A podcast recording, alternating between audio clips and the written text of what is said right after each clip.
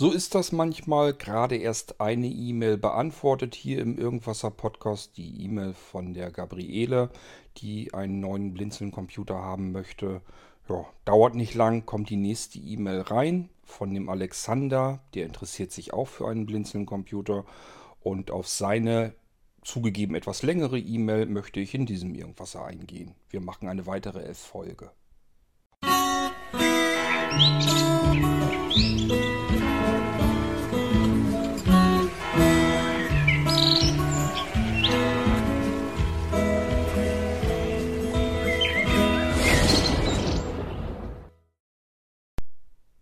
Tja, wie gesagt, von dem Alexander, die Nachricht ist deutlich länger als von der Gabriele. Das macht aber nichts. Ich mag auch lange E-Mails, ist kein Problem. Ihr müsst bloß euch darauf gefasst machen, dass dementsprechend auch die Antworten, also der Podcast vielleicht ein bisschen länger wird.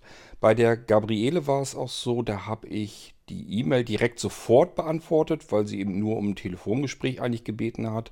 Und danach habe ich mir überlegt, kannst ja nochmal im Podcast erzählen, warum dieses Telefonieren so ätzend ist.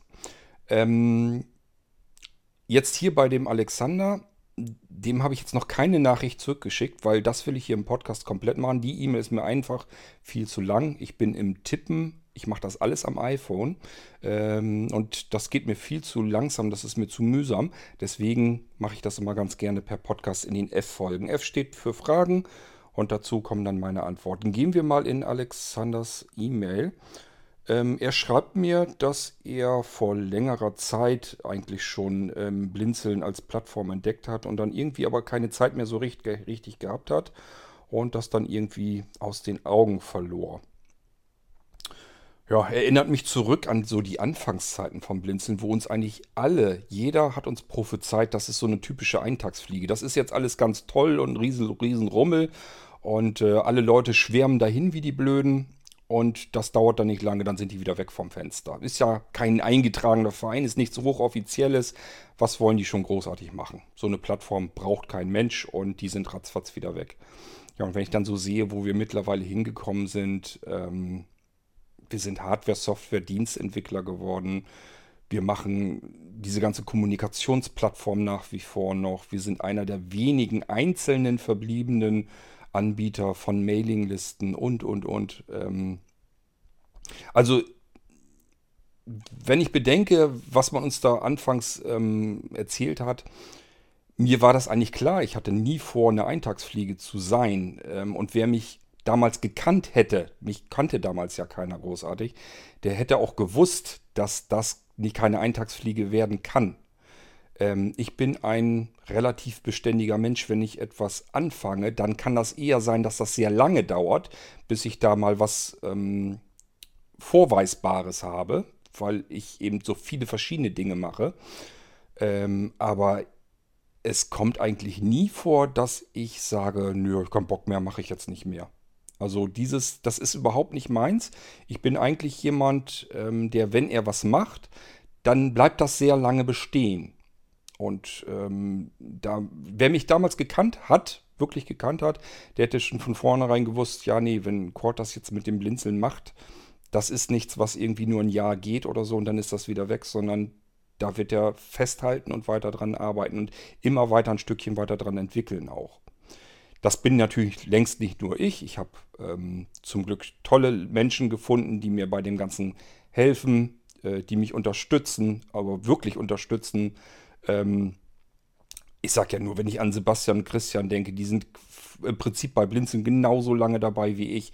Und ähm, was die an Unterstützung leisten, das ist, ist irrsinnig. Ich würde das sonst so nicht schaffen. Ich, es gäbe Blinzeln weiterhin, es gäbe das trotzdem, aber halt in einer ganz anderen Form. Ja, also ähm, Alexander, verlass dich drauf. Ähm, wenn es nach mir geht, gibt es uns auch in vielen Jahren noch. Wir sind gerade auf der Etappe, dass wir das zweite Jahrzehnt langsam voll machen. Also wir gehen in die Richtung zumindest. Und äh, ich glaube, das haben wir mittlerweile gezeigt, dass man sich auf uns verlassen kann. Und wenn wir nur Blödsinn machen würden und nur Mist machen würden, ich glaube, dann wären wir auch schon längst vom Fenster. Also ich denke schon, dass man sich auf Blinzeln auch ein bisschen verlassen kann. Das wollte ich auch immer.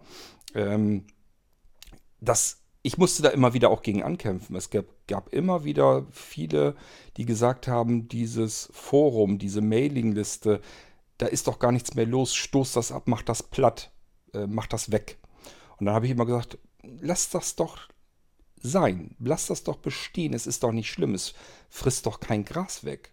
Das, ob jetzt eine Mailingliste da ist oder nicht da ist, sie kostet nicht mehr oder nicht weniger Geld.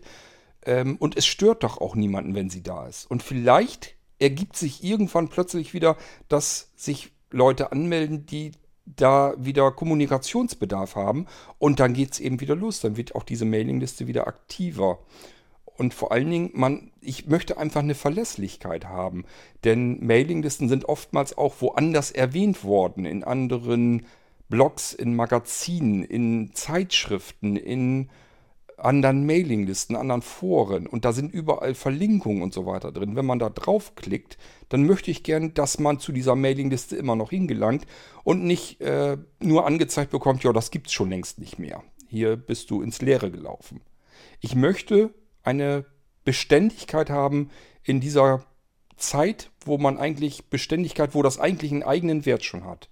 Wir haben, wir leben in Zeiten, wo eigentlich alles fast nur noch aus Eintagsfliegen besteht.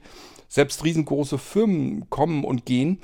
Ähm, und ich möchte einfach, dass man bei Blinzeln sich sicher sein kann, gab es gestern, gibt es heute, wird es morgen wohl immer noch geben.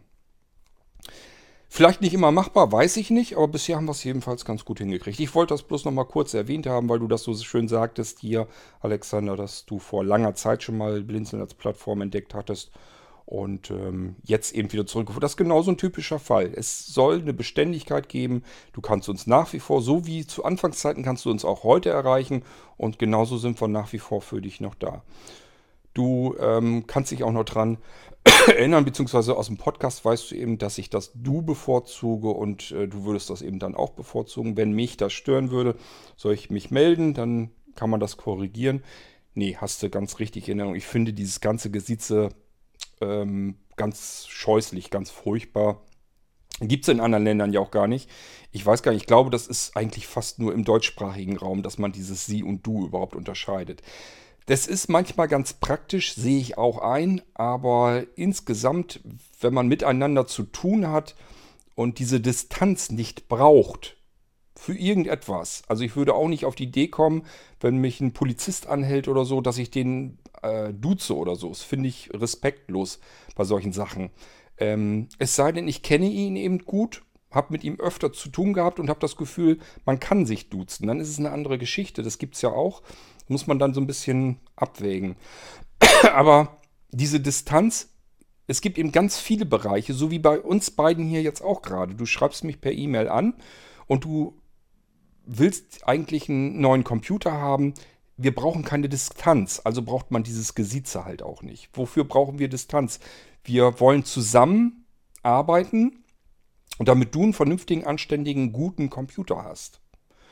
Da brauchen wir keine Distanz dafür, also können wir uns das Sie schenken und per Du sein.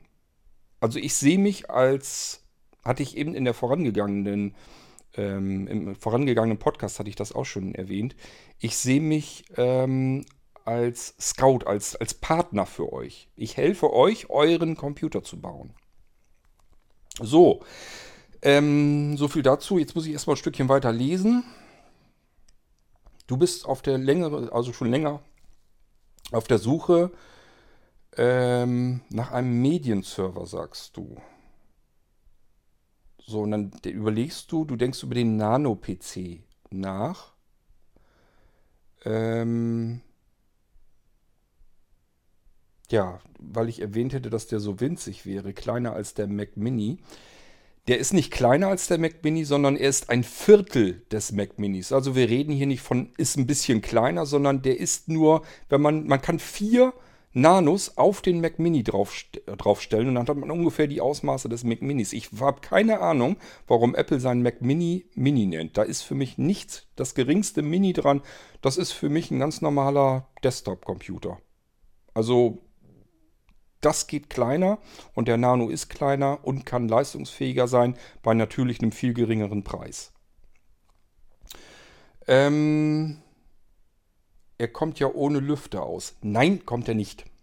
Das muss ich vielleicht an der Stelle, weil ich das neulich schon mal hatte, dass jemand Nano bekommen hat und hat gesagt, ich dachte, der wäre ganz ohne Lüfter, aber irgendwas, irgendwo kommt da ja ein bisschen Luft raus. Man hört ihn zwar nicht, aber es kommt ja Luft raus, also muss da doch ein Lüfter drin sein. Es ist so, dass der Nano nicht hörbar ist. Hm, wie soll ich das sagen? Das ist. Also es ist kein Surren, kein Betriebsgeräusch des Lüfters zu hören, sondern nur dieses Blasen der Luft hört man so ein ganz kleines bisschen. Das ist eigentlich ist das geräuschlos. Das ist so ähnlich, als wenn die Heizung rauscht oder so. Also ganz, ganz leise. Ähm, stört auch überhaupt nicht. Also ich muss manchmal wirklich hinhören, läuft der jetzt oder läuft er nicht. So leise ist das. Ähm, aber er hat einen Lüfter drinne. Den braucht man auch. Lüfterlose Minicomputer. Das funktioniert ausschließlich dann, ähm, wenn ich einen Prozessor da drin habe, der keine Energie aufnimmt. Das sind Energiesparcomputer. Das geht nicht mit richtigen Desktop-Prozessoren. Also in dem Nano-Computer, da kann ja ein i3, ein i5, ein i7 drin sein von Intel. Also die normalen äh, sind zwar die mobilen Versionen, also die, die auch in den Notebooks dran drin stecken, aber ein Notebook muss auch lüften, kannst du auch nicht lüfterlos bekommen. Genauso ist das bei dem Mini-Computer auch, bei dem Nano. Ähm, lüfterlos ist unsere Bleebox. Wenn du die meinst, das ist eine andere Geschichte. Das ist ein Computer, der ist komplett lüfterlos. Den habe ich hier im Podcast auch schon mal vorgestellt. Der kann im Prinzip auch alles. Hat natürlich aber nicht die Leistung eines i3 oder Core i7 oder Core i5 oder so. Ähm, das, der, der, die Bleebox 2 ist sozusagen in einer Art Netbook-Klasse. Also das, was man von Netbooks so gewohnt war. Ähm, zu jeweiliger Zeit natürlich. Der ist jetzt nicht so lahm wie ein 10 Jahre altes Netbook oder so.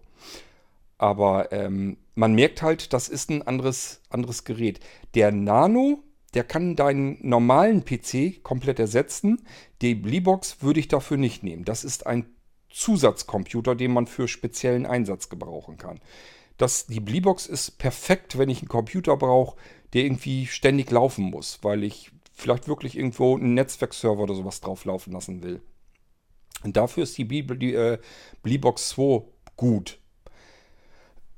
Wenn ich aber ähm, einen normalen PC damit ersetzen will, dann ist der Nano der bessere. Der Nano, den kann ich ja auch komplett konfigurieren. Da kann ich sagen, ich will 4, 8, 16, 32, 64 Gigabyte Arbeitsspeicher drin haben. Die Bleebox hat fest ihre 4 GB aufgelötet. Da kann ich nichts dazu stecken, da kann ich nichts wegnehmen. Die hat diese 4 GB Arbeitsspeicher drin und damit habe ich dann klar zu kommen. Genauso mit dem ähm, SSD-Speicher, der da drin steckt. Ähm, sind 64 GB. Da ist eben auch nichts dran zu rütteln. Alles, was ich mehr brauche, muss ich eben entweder über TF-Karte oder über eine zusätzliche SSD-Platte ähm, handeln an dem Ding. Ich hoffe, damit wird das so ein bisschen klarer, wo die Unterschiede sind. Also wenn es wirklich extrem komplett lüfterlos sein muss, dann wäre es die Bleebox 2 vom Blinzeln. Wenn da ein Lüfter drin sein kann, den man im Prinzip, im Prinzip aber nicht hören kann, ähm, dann wäre der Nano der bessere. So, ähm, weiter geht's. Ja, du gehst hier, wie gesagt, nochmal auf den Mac Mini ein. Ich sag ja, ist ein Viertel von dem. Ähm, sowohl mit SSD als auch mit Festplatte. Ja, der Nano, den gibt es einmal in einer sehr niedrigen Ausführung. Dann ist er auch noch nicht nur sehr klein und handlich, sondern er ist auch noch sehr niedrig. Dann hat er nur die Möglichkeit, dass man ihm eine SSD einen SSD-Platinenspeicher aufs Board sozusagen draufschrauben kann. Ähm, dieser SSD-Platinenspeicher hat den Vorteil, er ist bis zu zehnmal schneller als eine herkömmliche handelsübliche SSD. Also ich rede von einer 2,5 Zoll SATA SSD. Da ist der Platinenspeicher eben nochmal einen ganzen Tacken schneller. Ähm, man kann aber auch dieses, den Nano als ähm, höheres Modell bekommen. Dann ist da noch ein Stockwerk drüber. Dann ist er ungefähr statt 5 cm vielleicht 7 cm hoch. Ähm, dann passt noch eine Festplatte rein. Das ist auch, das ist ein ganz anderes Gehäuse da nochmal. Es muss ein bisschen höher sein und hat dann oben nochmal zusätzlich mehr Lüftungsschlitze drin, damit an die Festplatte mehr Luft reinkommen kann. Ähm, dann kann da eine 2,5 Zoll SATA-Platte rein. Ob das jetzt eine SSD ist oder eine HDD, also eine normale Festplatte oder eine SSHDD, eine Hybridplatte, das spielt dann keine Rolle. Alles, was 2,5 Zoll ist, können wir dann da mit zusätzlich anschließen. In dem Fall kann man sogar also auch eine Multidisk-Installation machen, dass man also sagt, eine Platte fällt aus, kann ich von der anderen Platte trotzdem jederzeit weiter starten. Gibt einem eine zusätzliche Sicherheit vor Hardwareausfall. Das kann man beim Nano machen. Bei der Bleebox geht das nicht. Da hat man nur den internen Speicher. Alles andere wird extern zugeführt. Das Einzige, was so ein bisschen nach intern überhaupt riecht, ist diese TF-Karte. Ist aber ja letzten Endes auch nichts anderes als ein eingebauter Kartenspeicherleser, wo ich dann eben eine Karte reingesteckt habe. So, ich hoffe, dass das, dass die Unterschiede damit nochmal ein bisschen klar werden. Du musst dir einfach nur Gedanken machen, will ich absolut ein 100% lüfterloses Gerät haben, das überhaupt, auch wenn ich mit dem Ohr direkt dran halte, dass ich da nichts höre, dann ist die Bleebox 2. Wenn ich mit dem Ohr rangehe und ich höre so ein leichtes, dann ist es der Nano. Ähm, wenn du zwei Laufwerke drin haben willst, beziehungsweise überhaupt unterschiedlich großes, ähm, große C-Platte und so weiter, dann musst du den Nano nehmen, dann taucht die Bleebox dafür nichts. Der Nano braucht allerdings natürlich auch mehr Strom. Die Bleebox 2 ähm, ratscht gerade so dran vorbei, dass sie eventuell noch gerade so mit USB-Strom ausgekommen wäre. Ich habe das hier probiert und getestet. Meine Hoffnung war, wenn ich nur das richtige Kabel habe und ein richtig gutes USB-Netzteil, dass es gerade noch hinhaut. Es funktioniert gerade ebenso nicht. Das heißt, er will starten, fängt gerade so eben an. Das reicht gerade so, um zu starten. Dann holt er sich ein bisschen zu viel Strom, geht außerhalb der USB-Spezifikation und geht wieder raus. Das ist die Bleebox 2. Die ist ganz knapp höher, ähm, als USB liefern kann. Schade, sonst wäre es richtig geil gewesen. Dann hätte man das Ding einfach an USB anklemmen können und mit einem ganz handelsüblich, mit einer normalen Powerbank oder so betreiben können. Ähm, so braucht man wieder spezielle Akkus und die sind wieder teurer. Aber ähm, letzten Endes geht das alles natürlich, ist alles kein Problem. Aber auch den Nano kann man mit dem Akku betreiben. Das sind spezielle Akkus, kann man kriegen, sind ein bisschen teurer, je nachdem, was man da nimmt. Aber auch ein Nano ist mobilisierbar. So, ich lese mal ein bisschen weiter. Du willst das also am Fernseher anschließen und da soll er dann ständig mitlaufen. Ähm, ach ja, wenn du Angst hast, dass die Bleebox 2 zu leistungsschwach ist, um hochauflösendes Video zum Beispiel abzuspielen, darum braucht man sich keinen Kopf zu machen. Die Bleebox 2 ähm, hat einen internen Hardware-Chip drin, der H265 dekodieren kann. Das heißt, wir können hier auch dort äh, mit sehr hochauflösenden Videomaterial arbeiten. Der kann 4K abspielen, ruckelfrei. Kein, ist, das ist kein Problem für die Bleebox 2 und sie hat auch Gigabit LAN. Das heißt, äh, man kann dieses hochauflösende Material auch reinbekommen in die Bleebox. Es gibt nämlich Geräte auf dem Markt, da schreiben die Hersteller, das könnte 4K, ist aber nur ein 100 Megabit ähm, äh, LAN-Anschluss drin. Und wenn dann noch das WLAN nichts taucht, beziehungsweise nur ein Endchip drin ist, ja, dann haben wir es mit 150 Megabit maximal, die man nie kriegen wird, auf dem WLAN zu kriegen, da kann gar kein 4K-Video rüberkommen. Wie soll das in die, in die äh, Box dann reinkommen, in den Computer, in den Mini? Geht dann bloß noch über USB-Stick oder so und das ist, das ist nicht das, was man will. Man möchte eigentlich äh, übers Netzwerk abspielen, ganz klarer Fall. Braucht man sich also bei der Bleebox 2 auch keine Gedanken drum zu machen. Die kann 4K, sie hat die Anschlüsse, sie hat WLAN AC, sie hat Gigabit-Anschluss, die kann hochauflösendes Material übers Netzwerk abspielen oder beziehungsweise aus dem Netzwerk rausholen und dann eben am äh, Wiedergabegerät abgeben. Ganz klar, der Nano kann es sowieso, weil der Leistung genug hat.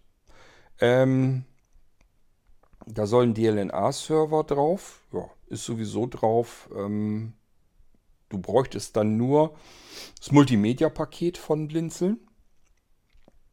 Ähm, dann ist sowieso der DLNA-Server drauf. Und dann ist auch äh, Airplay-Fähigkeit drauf. Das heißt, du kannst, wenn du ein iPhone oder ein iPad hast, kannst du auch ähm, über Airplay arbeiten. Dann allerdings nicht Video. Das funktioniert nicht, aber Audio kannst du rüberschicken. Du kannst also irgendwas dir am iPhone anhören und sagen, okay, ich will das jetzt in einer besseren Qualität hören, schickst das auf deinen Computer, auf den Blinzeln-Computer und ähm, ist ein Airplay-Empfangsgerät. Ich habe bisher immer gesagt, das kann im Gegensatz zu allen anderen Airplay-Empfangsgeräten, kann es dieses Airplay, den Airplay-Stream sogar aufzeichnen. Jetzt hat mich neulich Wolfgang darauf hingewiesen, dass die Aufnahme, diese Mitschneidefunktion von Airplay ähm, auf seinem Nano nicht funktionieren würde unter Windows 10. Mir ist aber jetzt noch eingefallen, eventuell hat er das nur nicht als mit administrativen Rechten gestartet. Man muss das als Administrator starten, sonst ähm, kann das nämlich auch gar nicht funktionieren, sonst arbeitet das nicht. Ich muss ihm das unbedingt nochmal sagen. Wolfgang, sollte ich es vergessen, du hörst zufällig den Podcast hier, ähm, führe bitte mal die, die Airplay-Geschichte als Administrator auf. Das kannst du ganz leicht machen, würde ich sowieso dann hinterlegen, indem du dir den Eintrag im Startmenü nimmst, wo du dieses Airplay aktivierst. Den nimmst du dir mit ähm, Kontextmenü drauf, dann in die Eigenschaften und da gehst du in den Kompatibilität-Modus, also Kompatibilität, die Registerkarte.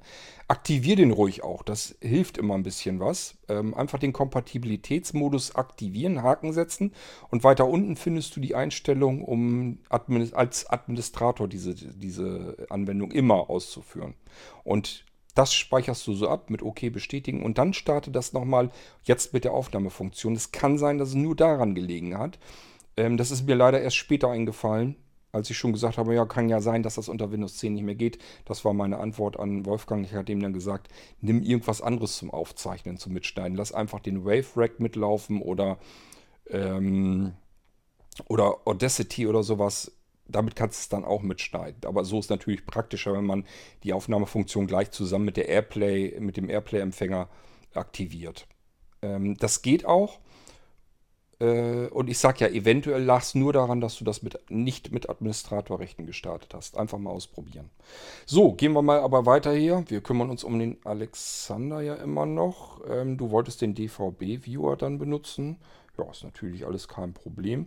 Übrigens auch da, die Bleebox 2 gibt es als PVR-Box. Dann, äh, das funktioniert letzten Endes auch mit diesem DVB-Viewer. Da sind noch ein paar Zusätze und so weiter drin, damit die mehr kann, als der DVB-Viewer kann. Aber im Prinzip ist das die PVR-Box. Das ist ein sprechender persönlicher Videorekorder auf Basis des DVB-Viewers. Und da sind, wie gesagt, noch diverse Extras dann noch mit drin. Ähm, und das ist dann der, der Blinzeln PVR bzw. die PVR-Box. Also das kann man auch mit einer Bleebox 2 erledigen. Ähm, aber ich sag ja, äh, Vorteil beim Nano, große Platte rein, kannst du alles intern abspeichern. Bei der Bleebox müsstest du dich wieder darum kümmern, wie, wo packe ich das alles drauf, wie speichere ich das ab. Und dann fummelst du da wieder mit USB-Laufwerken rum und vielleicht willst du das ja gar nicht haben. Ich wollte nur eben erwähnt haben, geht auch mit der Bleebox ähm, 2 vom Blinzeln. So, ähm. Achso, du würdest sonst eventuell sowieso eine externe Festplatte anschließen. Ja, muss, muss, kann, können kannst du alles, müssen musst du nicht. Man kann diese Festplatte auch in den Nano ja einbauen, das wäre jetzt nicht das Problem. Ähm, da kann man also richtig Speicher reinpacken. Übrigens, vielleicht auch interessant, ähm, in den Nano, der arbeitet mit ähm, Thin-Festplatten, das heißt, diese dünnen sind das. Äh, die gibt es nur bis 2 Terabyte. Also ab da geht es nicht mehr. Wir haben das probiert. Ich habe gesagt, lass uns mal den Laufwerksschacht komplett abmontieren und dann setzen wir eine 4 Terabyte ähm, Festplatte direkt an das Gehäuse dran. Wir haben hier Industrieklettband. Das ist Klettband. Damit kann ich, ich sage immer Spaß, aber damit kann ich Küchenschränke an die Wand hängen. Die sollen irgendwie 50 oder 60 Kilo aushalten können. Also kein Problem, da kann man auch so eine Festplatte mit befestigen. Und dann wollten wir die einbauen und haben gemerkt, wenn wir das jetzt zusammenschrauben, dann hat die Festplatte unten Kontakt mit den ersten Komponenten, die von unten nach oben kommen. Also von der Platine aus gesehen. Ja, und das ist nie gut, wenn Metall auf ähm, Kontakte kommt. Also haben wir gleich gesagt, ja, hat keinen Zweck. Ähm, 4 Terabyte geht also nicht. Das liegt daran, weil man ab 2 Terabyte müssen die Hersteller in die Festplatten eine weitere Magnetschichtplatte einbauen. Das ja, das sind ja einzelne Scheiben drin, die magnetisch beschichtet sind, also mit, mit Eisen halt beschichtet sind. Und ähm, da ist wohl eine physikalische Grenze bei 2 Terabyte, Wenn man mehr braucht, dann bauen die eine weitere Platte da ein, eine weitere Scheibe. Dadurch werden die Platten dicker und dann passen sie da nicht mehr rein, genauso wie sie auch nicht in HODD-Laufwerke von Blinzeln eingebaut äh, werden können. Also ich muss mich manchmal so ein bisschen an Begrenzungen halten, einfach weil es physikalische Grenzen gibt und das wäre dann die Bauhöhe, das passt dann in den Nano wieder nicht rein. Wir können also auch in den Nano bis maximal 2 Terabyte einbauen, es sei denn, du sagst dir, ach, was soll der Geiz, wir hauen da SSD rein, da gibt es kein Limit, denn ob ich jetzt 1, 2, 4 Terabyte oder noch mehr in einer SD-Platte drin habe, die Speicherzellen, die da drin sind, das spielt keine Rolle mehr, das passt alles in diese ganz normalen dünnen ähm, Dinger rein und die können wir immer einbauen. Du kannst also, wenn du sagst, Geld spielt keine Rolle, baue da eine 4 Terabyte SSD ein, dann kann man da eine 4 Terabyte SSD einbauen. Gilt nur für normale Festplatten und SSHDDs, die man eben nicht größer als 2 Terabyte dann nehmen kann. So, ähm, ja, du willst aus der Ferne ähm, per DynDNS auch ähm, drauf zugreifen können. DynDNS und äh, VPN. Das kannst du machen. Du kannst das natürlich mit dem Computer machen. Ich würde einen kleinen anderen Trick vorschlagen, nämlich, dass du das, wenn du eine Fritzbox hast, dass du das an der Fritzbox schon machst. Dann kannst du nämlich prinzipiell alle Geräte bei dir, die im Netzwerk sind, auch durchreichen ans Internet.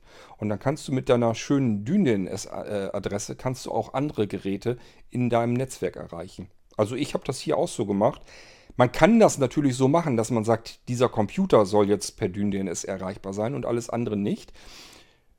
Äh, es ist total praktisch bei der Fritzbox, weil man es da einfach eingibt, die Zugangsdaten. Wenn du jetzt an DynDNS-Zugang von Blinzeln denkst, wir bieten ja auch DynDNS an, ähm, funktioniert alles mit der Fritzbox. Kannst du dort einrichten und dann ist deine Fritzbox von außen aus dem Internet mit einer dir ähm, merkbaren Adresse erreichbar. Viele werden jetzt sagen, kann man doch auch bei AVM direkt kriegen, kostet noch nicht mal was. Ja, das ist aber eine Adresse, die kann sich keine Sau merken. Das sind Hieroglyphen. Elendig lange Hieroglyphen, die man sich dann merken kann. Mit der Adresse, um aus dem Internet auf das eigene Netzwerk zu Hause zuzugreifen, da muss man sich eine Notiz machen und dann immer erst gucken. Und wenn man es irgendwo braucht, muss man sich das rauskopieren aus seinen Notizen, dort einfügen. Das ist alles nicht was, was man will. Man möchte eigentlich ähm, eine Adresse haben, die man sich auch merken kann, wo man weiß, die Adresse habe ich immer im Kopf und ich weiß genau, so lande ich bei mir zu Hause auf dem Netzwerk. Und das kann man ganz gut mit diesen DynDNS-Adressen machen, wenn man sich die vernünftig merken kann. Kannst du, wie gesagt, auch vom Blinzeln bekommen. Richtest du meine Empfehlung am besten, wenn du eine Fritzbox hast, auf der Fritzbox ein. Zack, funktioniert. Und dann musst du nur noch den Port, den du bedienen willst, von dem Computer weiterreichen. Das heißt, mal angenommen, der Nano-Computer hätte jetzt ein Webinterface, das du von außen erreichen möchtest. Dann kannst du der Fritzbox sagen, wenn hier eine Anfrage kommt auf Port 80, da kannst du auch was anderes eingeben, zum Beispiel, was weiß ich, 88 oder sowas. Ähm, da musst du bloß, wenn du dann zugreifen willst, musst du dort auch den Port mit angeben. Bei 80 brauchst du es eben nicht, weil alles, was man per Browser macht, kommt automatisch an Port 80 an. Und du sagst deiner Fritzbox einfach nur, wenn eine Anfrage kommt an diesem Port, dann reiche sie durch an diese IP-Adresse oder dieses Gerät an Port sowieso. Du kannst also auch dann sagen, alles, was an Port 80 hier ankommt, weiterleiten, das ist eine Portweiterleitung an IP-Adresse 192, 168, 178, 14 zum Beispiel, wenn der Nano die 14 bei dir im Netzwerk hätte und dort an Port 80 wieder. Und schon hast du den Port durchgereicht. Wenn jetzt eine Anfrage an deine Fritzbox käme über deine DynDNS-Adresse aus einem Browser, würde das automatisch durchgereicht werden zu deinem Nano-Computer. Und wenn da jetzt ein Server läuft, der ein Webinterface anbietet, zack, schon bist du auf deinem Nano-Computer. So arbeite ich hier auch mit äh, meinem, als ich diesen TV-Stream noch hatte, mittlerweile bin ich ja auf SAT auf IP umgestellt, als ich hier meine TV-Stream-Anlage noch hatte, die konnte das eben, die konnte das ähm, komprimieren, das Signal, das Sat Satellitensignal und hatte ein Webinterface. Das habe ich mir einfach durchgereicht äh, an den Port 80 und immer wenn ich unterwegs war und wollte mal eben ein bisschen Fernsehen, dann habe ich ich habe ein iPhone, äh, bin ich auf die, in den Safari gegangen, habe meine meine Dyn-DNS-Adresse eingegeben, meine Internetadresse und bin dann zu Hause direkt auf dem Fernseher gelandet. Der hatte einen eigenen Zugang, da musste man eine Kennung eintippen und dann war man im Webinterface und dann konnte man Fernsehen von außerhalb. Und das funktionierte auch sehr gut, weil das Signal eben stark komprimiert war. Er war so clever, dass er sogar merken konnte, wenn jemand von außen zukommt und hat keine gute Internetverbindung, dann komprimiere ich ihm das nochmal weiter runter. Dann ist die Bildqualität zwar nicht mehr so sensationell, aber er kann immerhin Fernsehen. Kann man alles machen, kann man lösen, kann man regeln.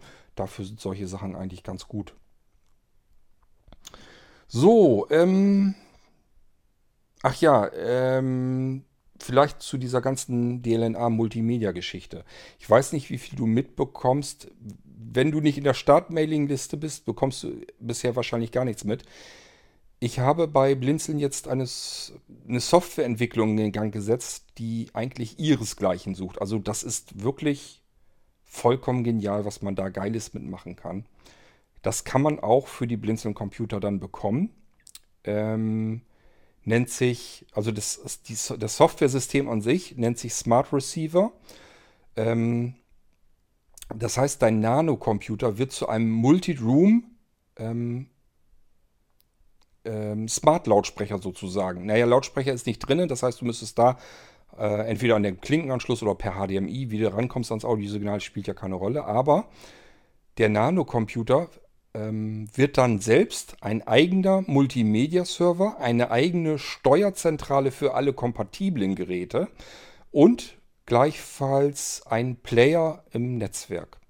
Und ich habe gesagt, er ist gleichfalls seine eigene Steuerzentrale. Das heißt, du kannst mit einer App und diese Apps, die gibt es für alle Plattformen. iOS, ähm, Android, Mac OS, äh, Windows.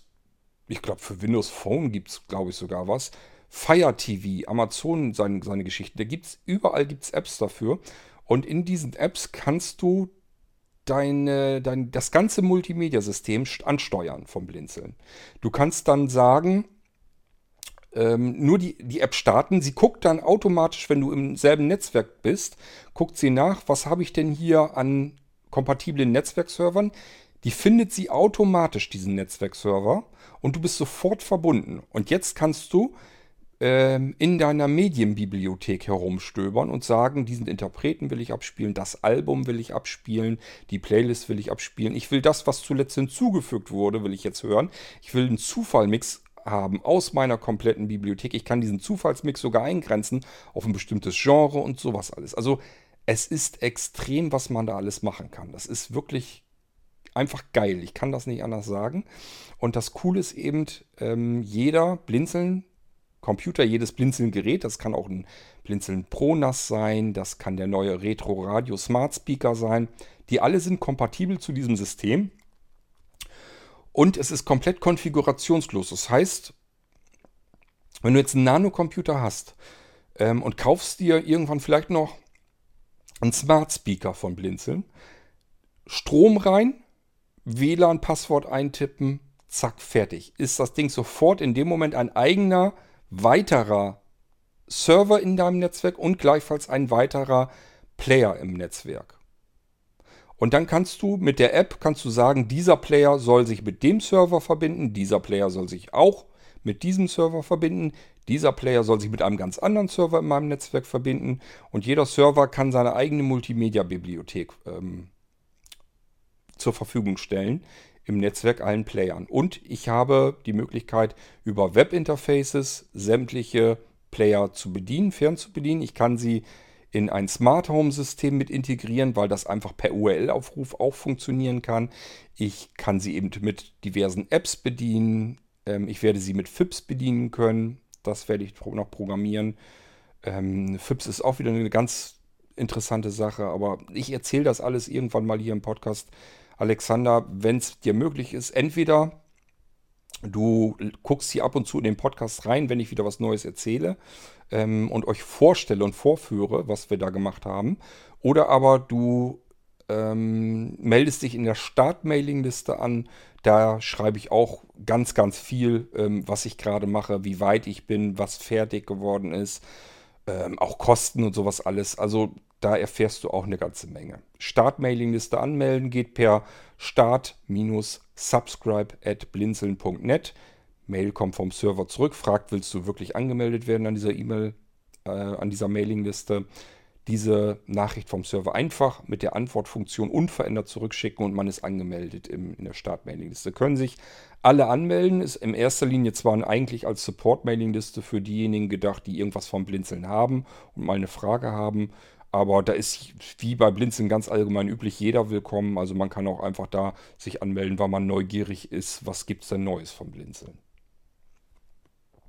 So, aber wie gesagt, es kommt immer auch hier im Podcast, erwähne ich auch immer, was ich gerade mache und was fertig ist und wo ich noch was tun muss und so weiter und so fort. Ich halte euch hier also auch ständig auf dem Laufenden. Und dann ähm, hör dir einfach das mal an. Ich werde das bald erzählen, erwähnen, diese Smart Receiving Geschichte, das werde ich bald vorstellen hier im Podcast. Und das ist wirklich ähm, ja ein Riesensprung, was man jetzt mit blinzelnden Computern ab Werk von Haus aus machen kann, ohne dass ich dafür was tun muss. Das funktioniert einfach so. Die Geräte finden sich untereinander. Jedes Gerät, von jedem Gerät aus kann ich ein anderes Gerät steuern. Ich habe für alles Apps. Es ist sogar ein ähm, Amazon Echo Skill äh, in Entwicklung. Das heißt, ich werde auch bald mit Sprachbefehle diese ganzen Multimedia-Eigenschaften steuern können.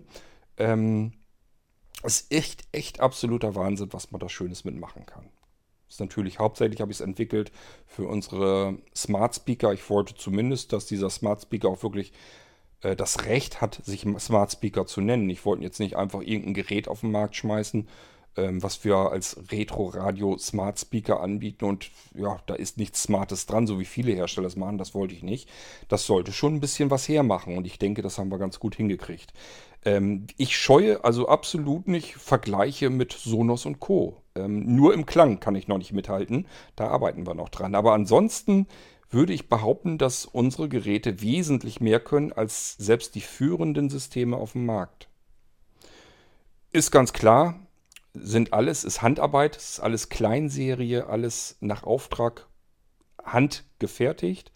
Wir werden nie irgendwie eine Relevanz haben oder so, dass man uns überhaupt zur Kenntnis nimmt. Das werden wir, da ziele ich gar nicht drauf aus. Aber ich wollte zumindest, dass wir ein Gerät haben, wo ich sagen kann, hier, mach das, probier das mal mit deinem Sohnes aus. Keine Chance. Mit dem Blinzeln-Geräten kannst du das machen. Und das haben wir, glaube ich, sehr gut hingekriegt. Das ist, also ich finde es äußerst beeindruckend und ich hoffe, dass, ähm, wenn ich euch das zeige und vor allen Dingen diejenigen, die so ein Ding dann haben, dass die sagen, jo, stimmt. Das kann ich mit keinem anderen System so machen, wie ich das hier mit den Blinzeln-Teilen äh, mache. Ähm, du testest gerne Software, sagst du. Und schon allein aus den Gründen, ja, du arbeitest auch so im, im Hilfsmittelbereich bei einer Firma. Die hast du mir ja auch genannt. Ich nenne die jetzt natürlich nicht. Ähm, da du viel Software testen willst, es gibt übrigens, äh, ja, das kann ich ja anonym, anonymisiert ruhig erzählen. Es gibt ganz viele, die ihr kennen würdet, die also bei Hilfsmittelhändlern, Hilfsmittelherstellern, ähm, ich sag mal sogar, naja, augenzwinkernd Richtung größere Blindenschule. Ich glaube, ihr meint schon, ihr wisst schon so ungefähr, was ich meine, sind alles Kunden bei Blinzeln. Also die kaufen Sachen bei Blinzeln ein und benutzen das. Ähm, da bist du also nicht allein, Alexander. Die Firma, für die du arbeitest, kenne ich natürlich. Ähm, also da gibt es noch mehr Kollegen, die hier äh, Sachen bestellen. Jetzt nicht direkt aus deiner Firma, das weiß ich jetzt nicht genau, habe ich jetzt nicht in Erinnerung, aber ähm, das ist nichts Ungewöhnliches. Brauchst keine Angst haben, ich gehe da diskret mit um, ich erzähle auch nichts, ich sage auch speziell keine Firmen, außer ich weiß eben, dass das kein Problem ist, ähm, dann, dann kann das mal passieren, aber so erzähle ich dann normalerweise natürlich nichts von.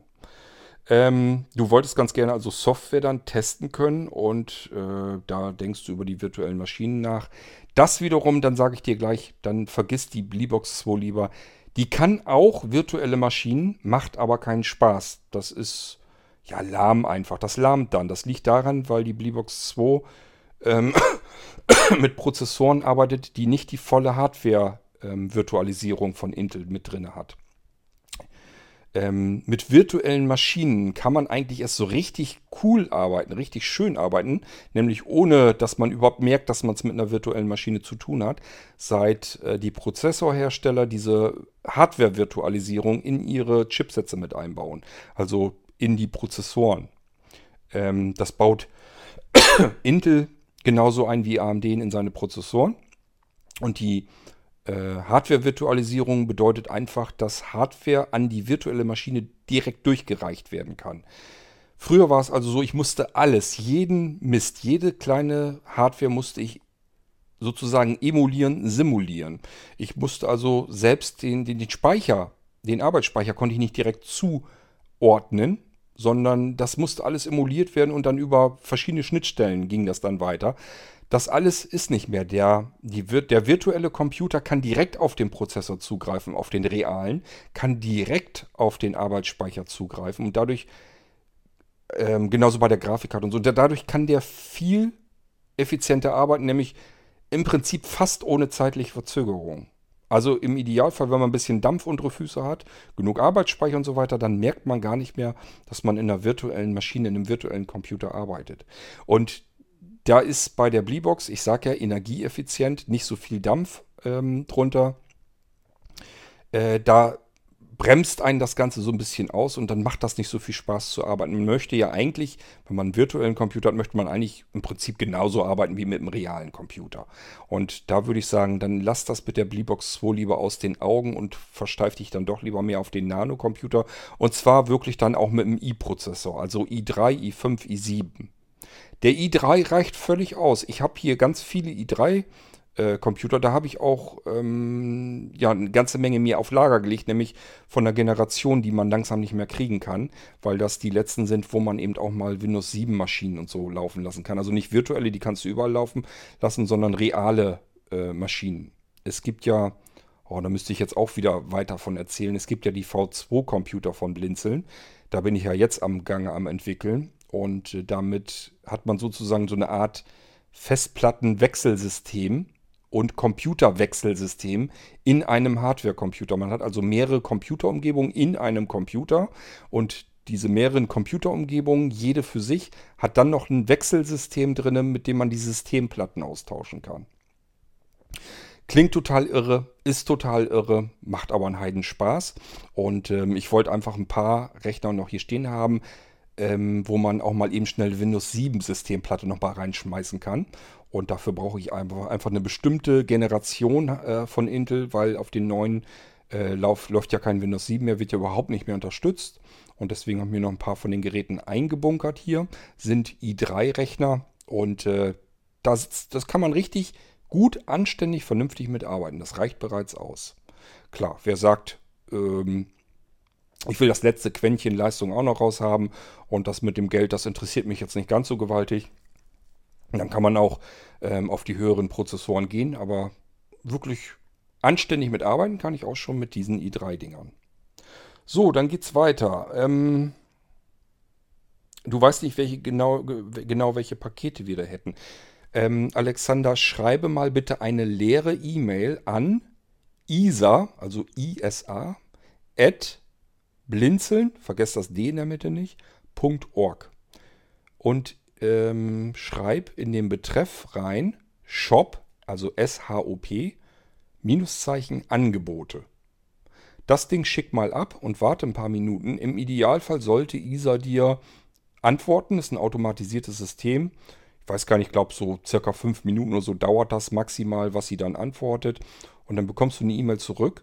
Und da sind ähm, so ja, die ganzen Angebotsempfehlungen drin sind. Ist, ist nicht alles drin, längst nicht.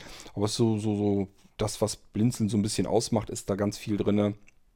Leider oftmals, manche, viele Sachen sind wirklich veraltet auch. Ähm, man müsste eigentlich ständig dabei sein und pflegen, aber ich kann mich echt nicht um alles kümmern. Ähm, aber weiter unten findest du die Pakete, die man kriegen kann. Da liest dich mal so ein bisschen rein, was man da vielleicht noch, was du davon gebrauchen könntest. Vorschlagen würde ich dir für das, was du da vorhast, erstmal Virtual Systems für die virtuelle Umgebung. Dann würde ich dir vorschlagen das ähm, Recovery-System. Das rechne ich dir aber gleich so mit rein, weil ähm, ja, macht einfach Sinn, dass du äh, ein System hast, wenn irgendwas ist, dass dein normales System nicht mehr richtig startet oder so, dass du in ein äh, Reservesystem sozusagen starten kannst. Das funktioniert auch sehr gut. Und dann äh, kannst du das Hauptsystem wiederherstellen aus einer Sicherung.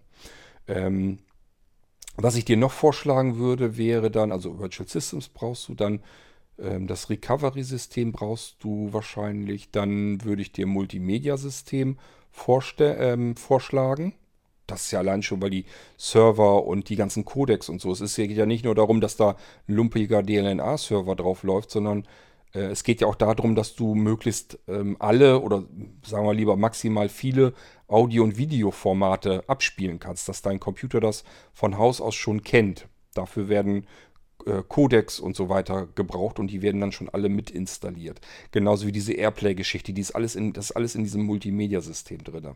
So, und dann haben wir eben dieses ähm, Smart Streaming-System, das ist ja jetzt ganz neu, dass dieser Smart Receiver und der Smart Server, ähm, das auf alle Fälle würde ich dir auch vorschlagen, nimm das auch mit rein. Äh, das macht richtig Spaß, das macht echt Laune und dann, ähm, ich glaube, das reicht aber auch schon. Ähm, ja, diese Fernwartungsgeschichte, da nimmst du einfach einen stinknormalen Dyn-DNS-Zugang. Ob jetzt irgendwo oder bei Blinzeln, das kannst du dir selber überlegen. Und ähm, schubst den, wenn du eine Fritzbox hast, direkt da rein. Ansonsten kannst du das Dyn-DNS natürlich auch auf dem Blinzeln-Computer nutzen. Das ist dann gar kein Problem. Das hätte sogar den Vorteil, dass ich es dir fertig konfigurieren kann. Das heißt, es ist eine Exe-Datei, die musst du nur noch starten oder den Autostart ähm, schubsen und dann kümmert sich dein Blinzeln-Computer komplett automatisiert darum, dass das Ding per DynDNS ähm, verfügbar ist. Dann hast du mit Konfiguration und so weiter gar nicht erst was zu kriegen.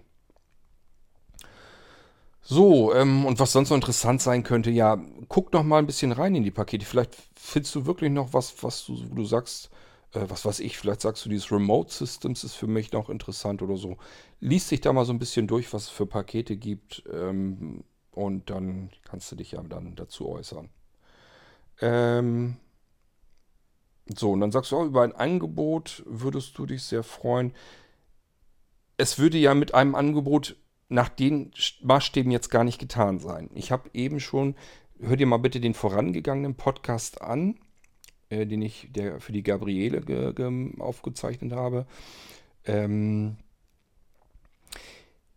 es hat sich herausgestellt, so ein bisschen herauskristallisiert, dass ich sage ja immer, ich arbeite für euch. Ich sehe, wir sind kein Händler. Es geht uns nicht um den Verkauf von irgendwas, sondern es geht uns darum, dass wir für euch etwas bauen möchten. Das ist unser Ziel. Es geht nicht darum, irgendwie Gewinn zu machen und möglichst viel zu verkaufen, euch irgendwas an die Backe zu labern und anzudrehen. Interessiert uns alles nicht. Ich sitze hier, ich möchte einfach nur bauen. Ich möchte einen tollen Computer bauen. Und zwar so, wie du ihn haben möchtest. Es wäre, wir kommen am schnellsten zum Ziel. Also ich kann, ich kriege das immer wieder hin, ich kann das so hinbekommen, dass ich dir auf Anhieb den Computer bauen kann, den, wo du sagen würdest, wenn du dir das Angebot dann durchliest, dass du dann sagst, jo, genau das habe ich mir vorgestellt, den will ich haben. Das kann man so hinbekommen und das ist natürlich perfekt, weil Deine Zeit ist gespart und meine Zeit ist gespart. Und ich habe sofort, wir haben sofort den richtigen Computer für dich ähm, gefunden.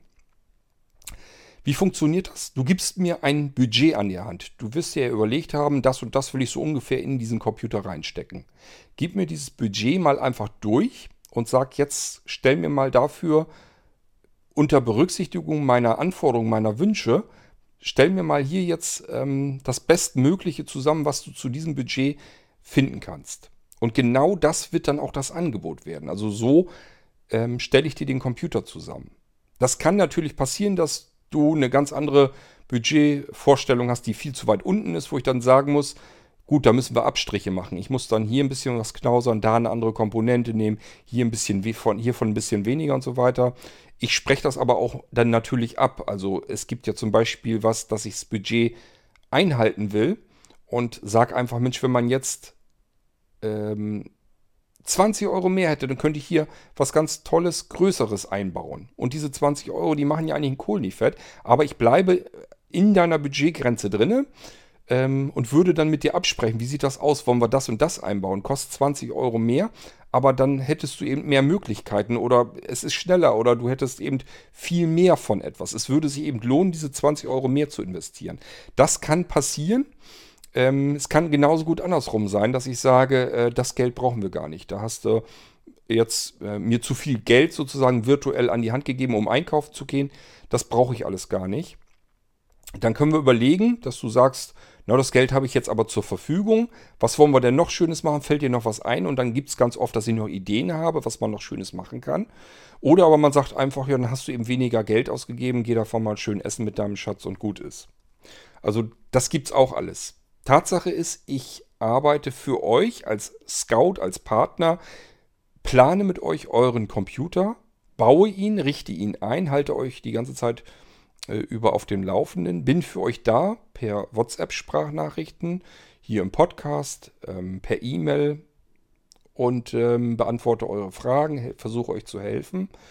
Ähm, und ähm, ja, ich, ich kann nur sagen, das hat sich als sehr effizient herausgestellt, wenn die Leute mir einfach sagen, ich habe mir gedacht, mein Computer soll das und das und das und das und das und das und das und das können und ich habe das Geld, was ich da reinstecken wollte, kann man dafür was machen. Und dann äh, stelle ich euch daraufhin ein Angebot zusammen und entweder ihr habt zu hoch gegriffen äh, mit eurem Budget, dann sage ich euch das, dann frage ich euch, wollen wir es billiger machen oder soll ich zum Beispiel eine größere SSD einbauen? Man könnte da jetzt für das Geld auch viel mehr Speicher noch reinbauen oder mehr Arbeitsspeicher oder ein anderes Modell nehmen, größere Prozessoren drin und so weiter. Also man kann eben überlegen, das Budget, was du da hast, ist das das, was du investieren wolltest? Wollen wir da mehr für, dafür rausholen an, an Sachen? Oder aber ist das ähm, Budget nur so ein Maximallimit und du sagst mir, ja, wenn ich jetzt 300 Euro billiger äh, bin, prima, habe ich 300 Euro gespart, kann ich mir lieber auf ein Konto legen und mir irgendwas anderes Schönes dafür kaufen. Also das kann man dann beratschlagen, aber es ist sehr gut, wenn ich ein Budget, ein Einkaufsbudget an die Hand bekomme und kann dann auf virtuellen Einkauf gehen. Ich kann dann sagen, hier, ich habe das und das und das zusammengestellt. So würde ich deinen Computer jetzt bauen wollen und der kostet so und so viel Geld. Wie sieht das aus? Ähm, was meinst du? Wollen wir das so machen oder wollen wir daran was ändern? Dass man immer eine Ausgangssituation hat, ein System, das schon möglichst perfekt auf eure Wünsche und euer Budget zusammengeschnitten ist. Und daran kann man dann vielleicht noch Änderungen vornehmen. Da kommt man ganz, ganz schnell zum Ziel, dass man relativ zügig euren perfekten idealen Computer hat. Statt dass ich hier 20 verschiedene Angebote ständig schreibe und ihr sagt, ja, 20 Stück, ich weiß gar nicht, welchen ich da jetzt nehmen soll. Bei dem einen klingt das vielleicht besser, bei dem anderen das. Was würdest du denn machen? Und so druckst man eigentlich nur hin und her. Und ich habe ständig viel Arbeit, um Angebote zu schreiben. Das muss eigentlich gar nicht sein, wenn ich, je besser ich weiß, was ihr für Anforderungen, für Wünsche habt und wie das Budget ist, desto schneller und besser und gezielter kann ich euren Computer zusammenstellen. Und daran können wir dann noch Änderungen vornehmen. Also, wenn dir es nichts ausmachen würde, mach das bitte so. Du wirst sehen, wir kommen da ganz schnell zu einem Computer hin, wo du dann sagst, genau das hatte ich mir vorgestellt. So, ähm, du bist in Besitz einer Lizenz für DVB-Viewer. Ja, wie gesagt, können wir machen. Ähm, du hast eine ältere Version. Ich bin mir zwar nicht 100% sicher, aber ich meine, dass die Lizenz Dauer, dass das eine Dauerlizenz wäre, dass die auch für neuere Versionen gilt. Ich werde es auf jeden Fall probieren. Also ich werde dann, oder du kannst du auch machen. Also gibt zwei Möglichkeiten. Du gibst mir deine, deine Lizenz und ich richte dir das fertig ein. Oder aber äh, ich installiere dir den DVB-Viewer drauf und ähm, du richtest dir deine Lizenz selber ein. Das kannst du dir dann aussuchen, wie du es haben möchtest. So, du bist damals bei der DVB-T-Umstellung jedoch sozusagen rausgeschmissen worden. Muss ich vielleicht für andere Zuhörer kurz erklären. DVB-T, terrestrisches ähm, Signal, also das normale Antennensignal. Ähm, hatten wir bis noch vor gar nicht allzu langer Zeit, hatten wir das eben in Deutschland weit verfügbar. Regional natürlich unterschiedlich. Das heißt, in einer Region habe ich mal die Sender gehabt und in einer anderen Region andere Sender. Hat soweit alles prima funktioniert. Und dann haben die sich irgendwann gesagt, das ist ähm, eigentlich dieses DVB-T-Signal ist eigentlich zu teuer, weil wir viel zu wenig Sender da drauf schicken können. Wir wissen mittlerweile, wie man es besser machen kann. Die Bänder werden sozusagen schmaler und dadurch kann man viel mehr Sender äh, mit denselben Funkwellen übertragen. Das nennt sich dann DVB-T2 und äh, damit kommen die alten Geräte natürlich überhaupt nicht mehr klar. Was ist passiert? Man hat das wirklich komplett umgestellt und somit war alles, was DVB-T konnte, Elektronikschrott. Das war für Hotels und so eine Riesenkatastrophe. Ähm, ich erinnere mich gerade so an, an die ganzen Aura-Hotels und so, so, die sowieso immer am Kämpfen sind, dass sie überleben können. Und dann haben die auf jedem Zimmer so, so einen Fernseher mit DVB-T-Empfang und das geht alles nicht mehr. Die brauchen neue Geräte. Und wenn dieses DVB-T im Fernseher integriert war und Hotelfernseher sind gerne mal so ausgelegt, die, die sind, das ist Elektronikmüll dann. Das ist Schrott. Die müssen das modernisieren, wenn sie wieder weiter Fernsehempfang haben wollen. Müssen neue, für alle Hotelzimmer neue Empfangsgeräte kaufen. Das ist echt irre. Also ich habe hier auch noch, ich habe zum Glück auf Lager liegend, hatte ich vielleicht noch zwei, drei DVB-T-Empfänger. Irgendwo liegen die immer noch rum. Ähm, ich wollte zwischendurch sogar einer bestellen. Die sind wohl noch im Shop drin. Und der hatte gesagt, Mensch, äh, hier, den wollte ich auch ganz gerne haben. Und habe ich gesagt, oh, um Gottes Willen, ähm, nee, den schicke ich dir gar nicht erst. Vergiss den mal ganz schnell wieder. Das ist DVB-T, der wirst du nichts mit anfangen können, wenn ich dir den schicke. Da wirst du mir das zurecht um die Ohren schleudern, das Ding. Ähm, wir haben jetzt also DVB-T2. Und ähm, ja, dich hat es also auch zerrissen, Alexander. Äh, DVB-T hattest du und DVB-T2 hast du dir noch nicht neu gekauft. Ähm, ja, und somit benutzt du jetzt deinen DVB-Viewer gar nicht mehr. So, und jetzt sagst du aber, dass du nicht weit weg bist von deinem SAT-Anschluss.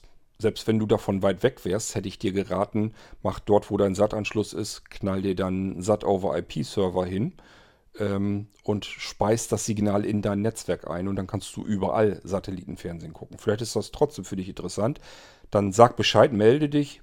Ähm, auch da habe ich Erfahrung, weil ich das hier selber auch mit benutze. Ähm, es ist also so, man kann das Satellitensignal an der Anschlussbuchse nehmen, ins eigene Netzwerk einspeisen. Dann hast du ein paar Vorteile. Zum einen, du wirst ortsungebunden mit deinen Empfangsgeräten. Das heißt, Du musst ja nicht mehr an die Sat Satellitendose ran, sondern du musst nur noch an das Netzwerksignal dran. Und das hast du, dadurch, dass du WLAN und, und wahrscheinlich LAN und Powerline, was es alles gibt, kommst du da mal schneller dran. Kannst also überall dieses SAT-Signal wieder rausholen aus deinem Netzwerk und wieder umsetzen in einen Receiver, der eben SAT over IP unterstützt und bist dann eben wirklich komplett ungebunden von der ähm, Anschlussdose. Und ähm, anderer Vorteil ist, du kannst mit Geräten plötzlich Satellitenfernsehen gucken von deiner eigenen Satellitenanlage, die dazu eigentlich gar nicht gedacht, konzipiert sind. Beispielsweise dein Smartphone. Wenn du iPhone oder Android-Gerät hast, die können alle, da gibt es SAT-over-IP-Apps dafür und damit kannst du SAT-over-IP gucken. Das ist ein Standard mit jeder normalen, richtigen, vernünftigen, es gibt auch viel Müll dabei, mit jeder vernünftigen SAT-over-IP-App kannst du eben Fernsehen gucken von, deinen eigenen, von deiner eigenen Satellitenschüssel. Nur weil du einen SAT-over-IP-Server dran hast. So, ich sage aber auch gleich, ähm, das Ganze ist ein bisschen anfällig, weil da ein riesen Wust an Daten, das geht unkomprimiert durch. Das heißt, das Signal, dieses TS, dieser TS-Stream, die, ähm, der von, von der Satellitenschüssel direkt über die Leitung rauskommt, das ist richtigen Batzen Daten, der da rauskommt. Und der wird ungefiltert ins Netzwerk reingepustet. Und ähm, wenn du das irgendwo wieder herausholen willst, brauchst du eine gute Netzwerkverbindung. Und zwar an allen, Ständen, allen Stellen dieses Netzwerkes, also dort, wo du das SAT-over-IP-Signal in das Netzwerk einspeist, äh, wo es erst überhaupt SAT-over-IP wird, also ein IP-Signal. Ähm, und dort, wo du es rausholst, muss auch vernünftig ähm, Netzwerkverbindung bestehen. Bei WLAN ist das natürlich nicht so einfach. Ähm, bei LAN ist schon, geht das schon leichter. Tatsache ist, du brauchst schon ein anständiges Signal. Ich sag mal, wenn du bei LAN eine 100 Megabit ähm, Steckbuchse hast, eine LAN-Buchse, das geht, aber da darf jetzt aber auch nicht mehr viel dazwischen sein, dass das weiter in die Knie geht. Wenn du also ein WLAN-Signal hast und kommst da nur so an, an auf 40, 50 Megabit, dann kann das schon sehr schnell passieren, dass dein Signal ins Stocken kommt und äh, dann ruckelt und gibt Bildstörungen und so weiter. Das ist also alles das, was man nicht haben will. Aber Möglichkeiten gibt es. SAT over IP, ausgereifte Technik, funktioniert eigentlich soweit ganz gut und äh, macht dich sehr viel flexibler. Aber ist natürlich auch ganz klar, du kannst den Nano, wenn du sowieso schon da an der Anschlussbuchse stehen hast und sagst, oh, brauche ich jetzt nicht, ich muss jetzt nicht mit dem iPad oder mit dem iPhone Fernseh gucken können, dann klemmst du einfach den Nano-Computer direkt an die SAT-Buchse dran. Das wäre dann natürlich auch kein Thema. So, ähm, jetzt muss ich wieder weiter lesen.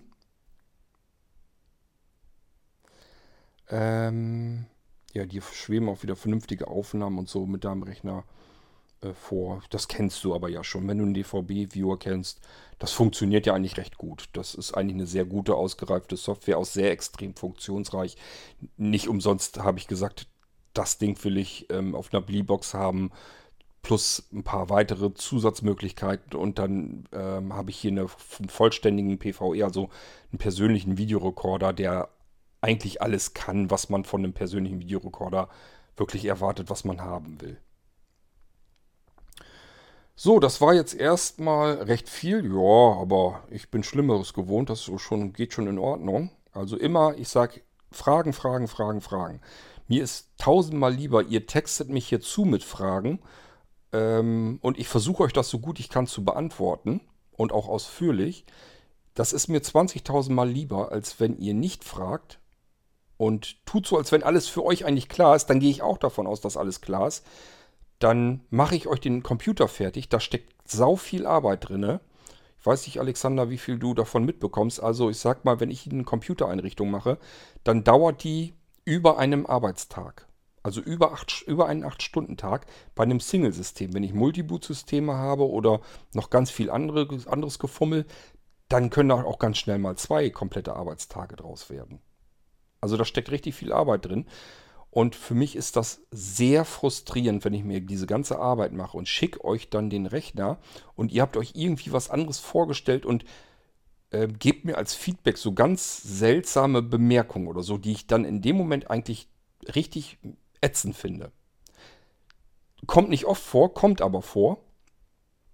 Ich kann das gar nicht so genau beschreiben. Vielleicht muss ich mal so eine E-Mail dann mal anonym irgendwie vorlesen, dass ihr das so mitkriegt, was ich manchmal für Feedback bekomme, wo ich wirklich sage, sag mal, bist du dir eigentlich darüber im Klaren, dass ich für dich hier zwei Arbeitstage gearbeitet habe, richtig intensiv mal locht habe, um dir diesen Computer zu bauen und alles, was von dir wiederkommt, ist jetzt so, so, so blödes Gebrabbel von wegen, ja, da hast du mir jetzt ja ähm, irgendwie, ich habe ja auch viel Geld bezahlt oder was weiß ich. Nee, hast du nicht. Wenn ich zwei Tage äh, gearbeitet habe für dich und du zahlst für einen Computer 600 oder 700 Euro, wovon der Computer an der Hardware schon im Prinzip fast so viel kostet, dann habe ich hier für lau fast für dich gearbeitet.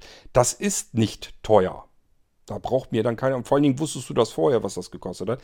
Solche ähm, blöden Sprüche so an der Seite, so, so, so Seitenhiebe, da reagiere ich sehr empfindlich drauf. Das kann ich euch sagen. Also bitte vorher alles klären, alles klar machen, Fragen stellen. Ich antworte ähm, und ich antworte auch immer wieder, solange bis irgendwas dann auch wirklich klar ist. Kein Problem. Ähm, ich mag es aber nicht für jemanden intensiv, so intensiv zu arbeiten. Das ist für mich ist das wertvolle Lebenszeit. Die geht von meiner Lebenszeit ab, die ich euch gebe, damit ihr einen richtig guten Computer kriegt. Da kann ich irgendwelche blöden Sprüche hinterher echt nicht gebrauchen. Also lieber vorher klären. Und wenn ihr nur das, den Ansatz des Gefühls habt, nee, das ist doch nicht das, was ich mir vorgestellt habe, was ich haben will, lasst die Finger bitte davon. Dann brauche ich mir diese Zeit nicht zu nehmen, die Arbeit nicht zu machen. Und ähm, die Zeit kann ich dann lieber für was anderes nehmen. Deswegen, ich bin immer heilfroh, wenn es Leute gibt, die ganz viele Fragen stellen vorher. Und ich nehme mir auch gerne hier die Zeit im Podcast, das alles dann intensiv zu abzuhandeln und zu beantworten. Viel, viel lieber, als wenn ich dann anschließend richtig viele Stunden arbeite in diesen Computer, in der mich reinstecke. Und dann kommt das bei euch an und ihr habt euch vielleicht irgendwie an einer bestimmten Stelle was anderes vorgestellt darunter. Ähm, das ist extrem frustrierend für mich. Das kann ich mir echt, da habe ich gar keine Lust zu. Also lieber vorher alles abklären, Deswegen Fragen, Fragen, Fragen und ich beantworte euch das. Ähm ja, was du mir alles um die Ohren haust, ja, das ist kein Problem. Hau mir alles um die Ohren, das kann ich alles ab. Das ist überhaupt kein, kein, kein Problem. Also Fragen beantworte ich eigentlich ganz gerne. Ich will jetzt nicht sagen, dass ich immer alles aus dem Stehgreif perfekt weiß und ähm, dann auch noch gut erklären kann, sodass man es auf Anhieb versteht. Aber ähm, ich hoffe, ihr glaubt mir zumindest so weit, als dass ich mir Mühe gebe, euch das ähm, aus dem Stehgreif. Ich muss das ja auch so ad hoc beantworten können immer. Aber ich versuche schon, dass ich das so hinkriege, ähm, dass die Fragen dann auch geklärt sind. Ich hoffe, dass ich das so meistens jedenfalls hinkriege. Nicht immer, das ist mir durchaus bewusst. Aber da muss man eben vielleicht nochmal nachhaken. Ähm, sofern ich, ähm, für, sofern das vereinfacht ist, ähm, kann ich dich auch per WhatsApp ähm, kontaktieren. So, und dann bittest du mich darum, dass ich die Handynummer auf gar keinen Fall irgendwie an andere weitergebe, weil du eben für diesen Hilfsmittelanbieter äh, tätig bist und dadurch viele Leute kennst und du möchtest natürlich ungern zu Hause, dass die Leute dich da kontaktieren, weil die plötzlich deine Nummer haben. Welche Nummer meinst du denn, die du mir hier geschrieben hast, diese 0170 und den Spaß muss ich mir mal, eben mal machen. Ich glaube, Alexander hat im Moment gerade einen Herzkasper. Keine, keine Sorge, ich gebe deine Nummer nicht weiter. Die geht übrigens auch, ähm, hast du jetzt direkt mich angeschrieben oder an den Support? Also wenn ihr, kann ich bei der Gelegenheit vielleicht auch nochmal sagen, wenn ihr an die Support oder an die Info-Ad schreibt, dann bekommt das ein kleines Team. Das sind dann also mehrere, die diese E-Mail lesen. Wenn ihr sowas wie Alexander hier habt, dass ihr sagt, ich würde jetzt gern sonst meine Telefonnummer geben, die darf aber auf gar keinen Fall in irgendeine andere Hand kommen, dann schreibt mich bitte lieber direkt und persönlich an, ähm, weil dann geht diese Nummer noch nicht einmal an die Kollegen. Also dann bleibt das wirklich bei mir. Ähm, ich rede zwar viel hier im Podcast immer, aber ich kann durchaus Dinge, die keinen anderen etwas angehen, kann ich sehr gerne und gut für mich behalten, ohne dass ich deswegen schlecht schlafen kann vielleicht eben in einem Nebensatz erwähnen, bitte gib das nicht raus, nicht weiter. Dann weiß ich Bescheid, alles klar, es ist euch wichtig, dass diese Information jetzt auf gar keinen Fall in irgendeine andere Hand kommt und dann bleibt das auch so, dann bleibt das bei mir. Aber dafür kann ich natürlich nicht die Hand ins Feuer legen, wenn ihr an eine E-Mail-Adresse schreibt, äh, wo sechs, sieben Menschen das dann lesen. Deswegen, wenn ihr sowas habt, dass ihr sagt, das darf auf gar keinen Fall in irgendeine andere Hand kommen, schreibt mich direkt privat, persönlich an da kann ich euch zumindest dann garantieren, ähm, ja, das geht dann eben nicht weiter. Ja, zu guter Letzt wolltest du noch etwas ähm, sagen, weil du in einem Podcast erwähnt hattest, äh, also mich meinst du jetzt damit, weil ich in einem Podcast irgendwo so nebenläufig ganz kurz nur erwähnt hätte, ähm, dass wir einen Trike haben. Du hast auch einen Trike, äh, schreibst du mir hier. Und ähm, ja, warst irgendwie wohl erstaunt, dann wüsstest du zumindest einen anderen Blinden, der sich auch einen Trike gekauft hat.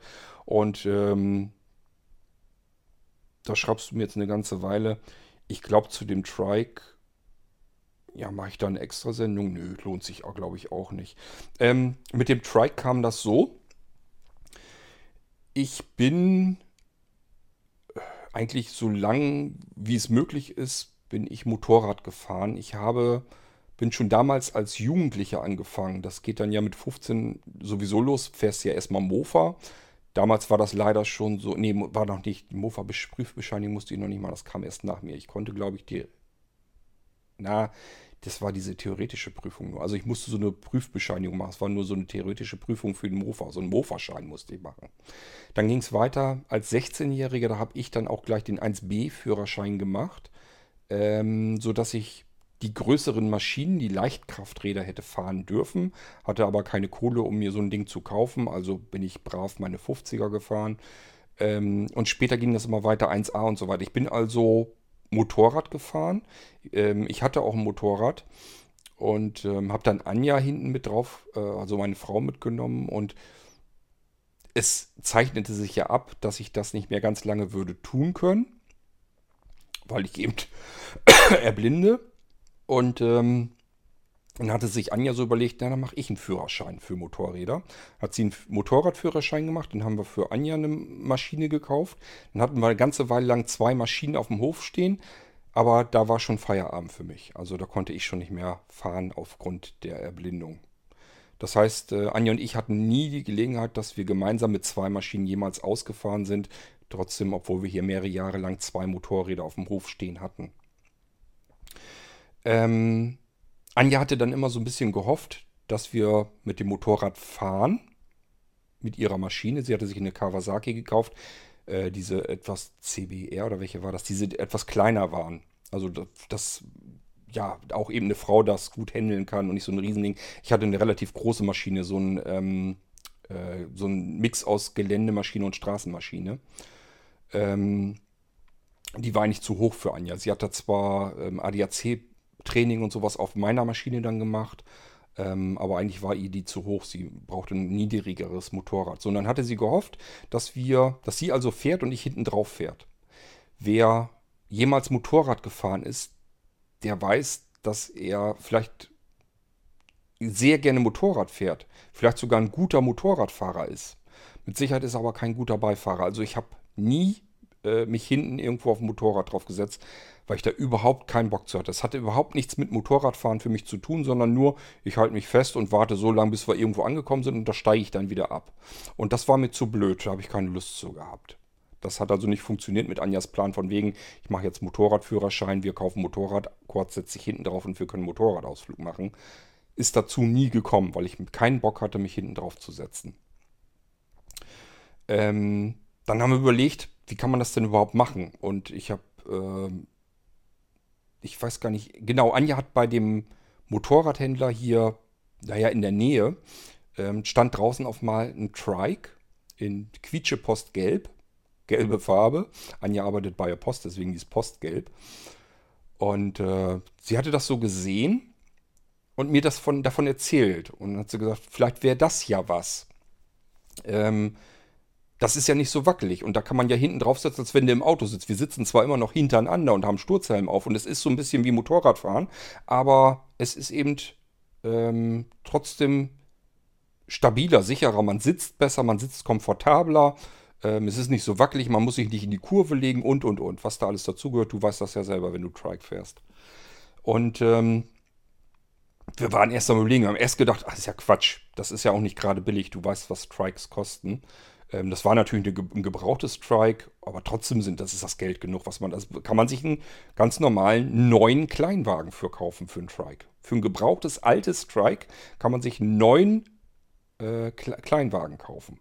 Muss man sich auch mal der Zunge zergehen lassen. Jedenfalls war das bei unserem so. Und deswegen haben wir erstmal gedacht, ach, das so viel Kohle ausgeben und so, das ist ja auch wieder alles Blödsinn. Wir hatten aber noch die beiden Motorräder und haben uns überlegt, wenn wir jetzt die beiden Motorräder in Zahlung geben, dann wird das schon mal gar nicht mehr so extrem teuer, hatten wir gedacht. Ähm, und dieses Trike, das wäre ja wirklich eine Maßnahme. Vielleicht würde ich mich da ja doch hinten drauf setzen und dann könnte man fahren.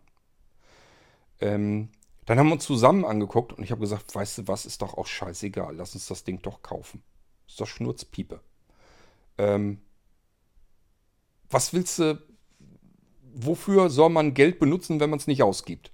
Also ich noch nie, war noch nie ein Mensch, der sich daran freuen kann, wenn auf dem Konto irgendwelche Zahlen waren. Das hat mich noch nie interessiert. Da muss so viel drauf sein, dass ich jederzeit ohne ein Gröschken umzudrehen äh, ran kann und ja, dass ich eben nicht gucken muss, ähm, kann ich mir das jetzt leisten, essen zu gehen? Kann ich es mir leisten, essen zu gehen und vielleicht Freunde einzuladen? Ähm, kann ich es mir leisten, jetzt irgendetwas zu kaufen, was ich jetzt gerne hätte? Natürlich diese großen Sachen nicht, aber so, sag mal, alles, was man so an Kleinkram, an diesen Alltagswünschen hat, da habe ich keinen Bock, dass ich jetzt erst überlegen muss, kann ich mir das kaufen oder nicht. So viel muss das Konto ergeben. Mehr darüber hinaus, finde ich schon wieder, ist eigentlich doof. Weil, was nützt mir das, wenn das auf dem Konto ist? Die Zahlen interessieren mich nicht. So, und dann habe ich einfach gesagt, weißt du was, das trägt, das, das nehmen wir jetzt einfach. Das, äh, wir gehen da rein und sagen einfach, wir wollen unsere beiden Motorräder noch in Zahlung geben, was dann an Rest übrig bleibt. Und dann schauen wir mal. Dass man für die beiden Motorräder nicht viel kriegt. Ähm, er hat dann halt auch gesagt, ja guck mal, wenn ich hier jetzt auf dem Gebrauchtmarkt mich umgucke Und wir sehen mal, was da für Motorräder zu haben sind, was diese Maschinen gebraucht kosten. Er sagt, warum soll er uns mehr geben, als das jetzt auf dem Gebrauchtmarkt ganz normal bezahlen kann. Also er hat das schon vernünftig argumentieren können. Wir haben für die beiden Motorräder im Endeffekt echt nicht viel Geld gekriegt. Das war echt. Also was die Motorräder gekostet haben, uns, was wir dafür bezahlt haben. Mein Motorrad habe ich mir neu gekauft. Was wir dann wiedergekriegt haben, das war wie Geld verbrennen. Das war die reinste Geldverbrennmaschine. Aber gut, ähm, wir konnten die beiden Motorräder nicht gebrauchen. Ich konnte nicht fahren. Anja wollte alleine nicht fahren. Die standen hier also nur rum, gammelten vor sich hin, hätte also auch nichts gebracht. Also haben wir sie wirkliche Zahlung gegeben und äh, haben das Trike dann gekauft. Und ja, dann haben wir es hier jetzt in Rethem stehen und fahren da verhältnismäßig selten mit. Es liegt so ein bisschen daran, zum einen, das Wetter muss passen, Anja muss Zeit haben, ich muss Zeit haben. Wir dürfen gerade nichts anderes vorhaben. Wir müssen uns ein bisschen fit fühlen. Es ist ganz oft so, dass Anja einen freien Tag hat, die Sonne scheint. Man könnte jetzt prima Treik fahren, aber Anja ist einfach fertig mit der Welt, weil die ist Postzustellerin. Und wer sich das nicht vorstellen kann, dem sage ich immer, stell dir mal vor, du schnappst dir jetzt so ein, so ein typisches Paket, 20 Kilo Paket, das ist ein bisschen Hundefutter oder sowas drin. Bestellen ganz viele Menschen, bestellen sich ihr Hundefutter übers Internet. So, und dieses Paket, das trägst du jetzt mal und da latschst du jetzt ähm, 20 Kilometer mit. Den ganzen Tag über verteilt. Wenn das einer macht, dann weiß der abends genau, dass der nichts mehr macht. Und dass er den nächsten Tag auch noch zur Regenerierung braucht. Der liegt auf dem Sofa und sagt, lass mich für heute in Ruhe, mir tun die Knochen weh ich bin kaputt, ich bin froh, dass ich hier einfach nur so liegen kann und nichts mehr tun muss.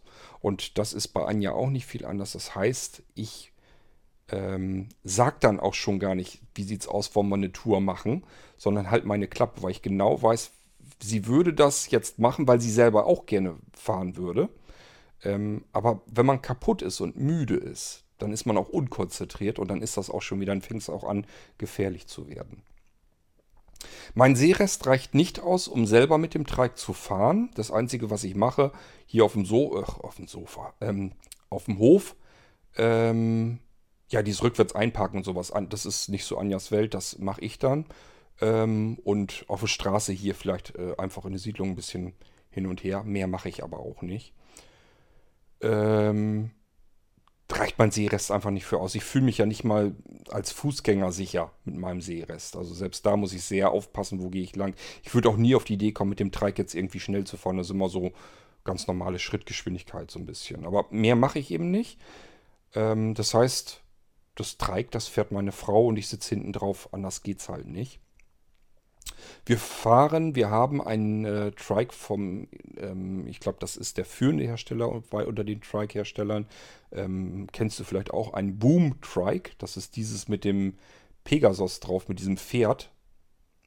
Ähm, da haben wir sogar eine Figur für. Die wollten uns eigentlich irgendwo mal ähm, draufstanzen lassen. Also wie so eine Kühlerfigur. Äh, beispielsweise der ähm, der Jaguar auf den Jaguar-Autos und sowas. Diese, so eine richtige Kühlerfigur haben wir ähm, als Boom-Figur, also dieses, dieses Pegasus-Pferd mit den Flügeln dran. Ähm, ich weiß gar nicht, doch, das müssten wir noch hinten im Koffer haben. Wir haben hinten so einen Koffer drauf und da kann man so Einkäufe und so reinpacken. Ich glaube, da habe ich die Pegasus-Figur drin. Muss man eigentlich nur irgendwo ein Loch reinbohren und dann kann man den Pe das Pegasus-Pferd da mal mit dran machen als Strike. Haben wir bisher noch nicht hingekriegt. Auch habe ich gekauft, weil das Trike ja nun wirklich quietsch, also es ist wirklich wie Postfarbe, Postgelb. Und was ich dann auch gekauft habe, ist ein Pesthörnchen. Ich weiß nicht, ob du das schon mal was, das von was gehört hast. Ähm, das ist das normale Posthorn, das Emblem von der Deutschen Post, aus Knochen gebaut.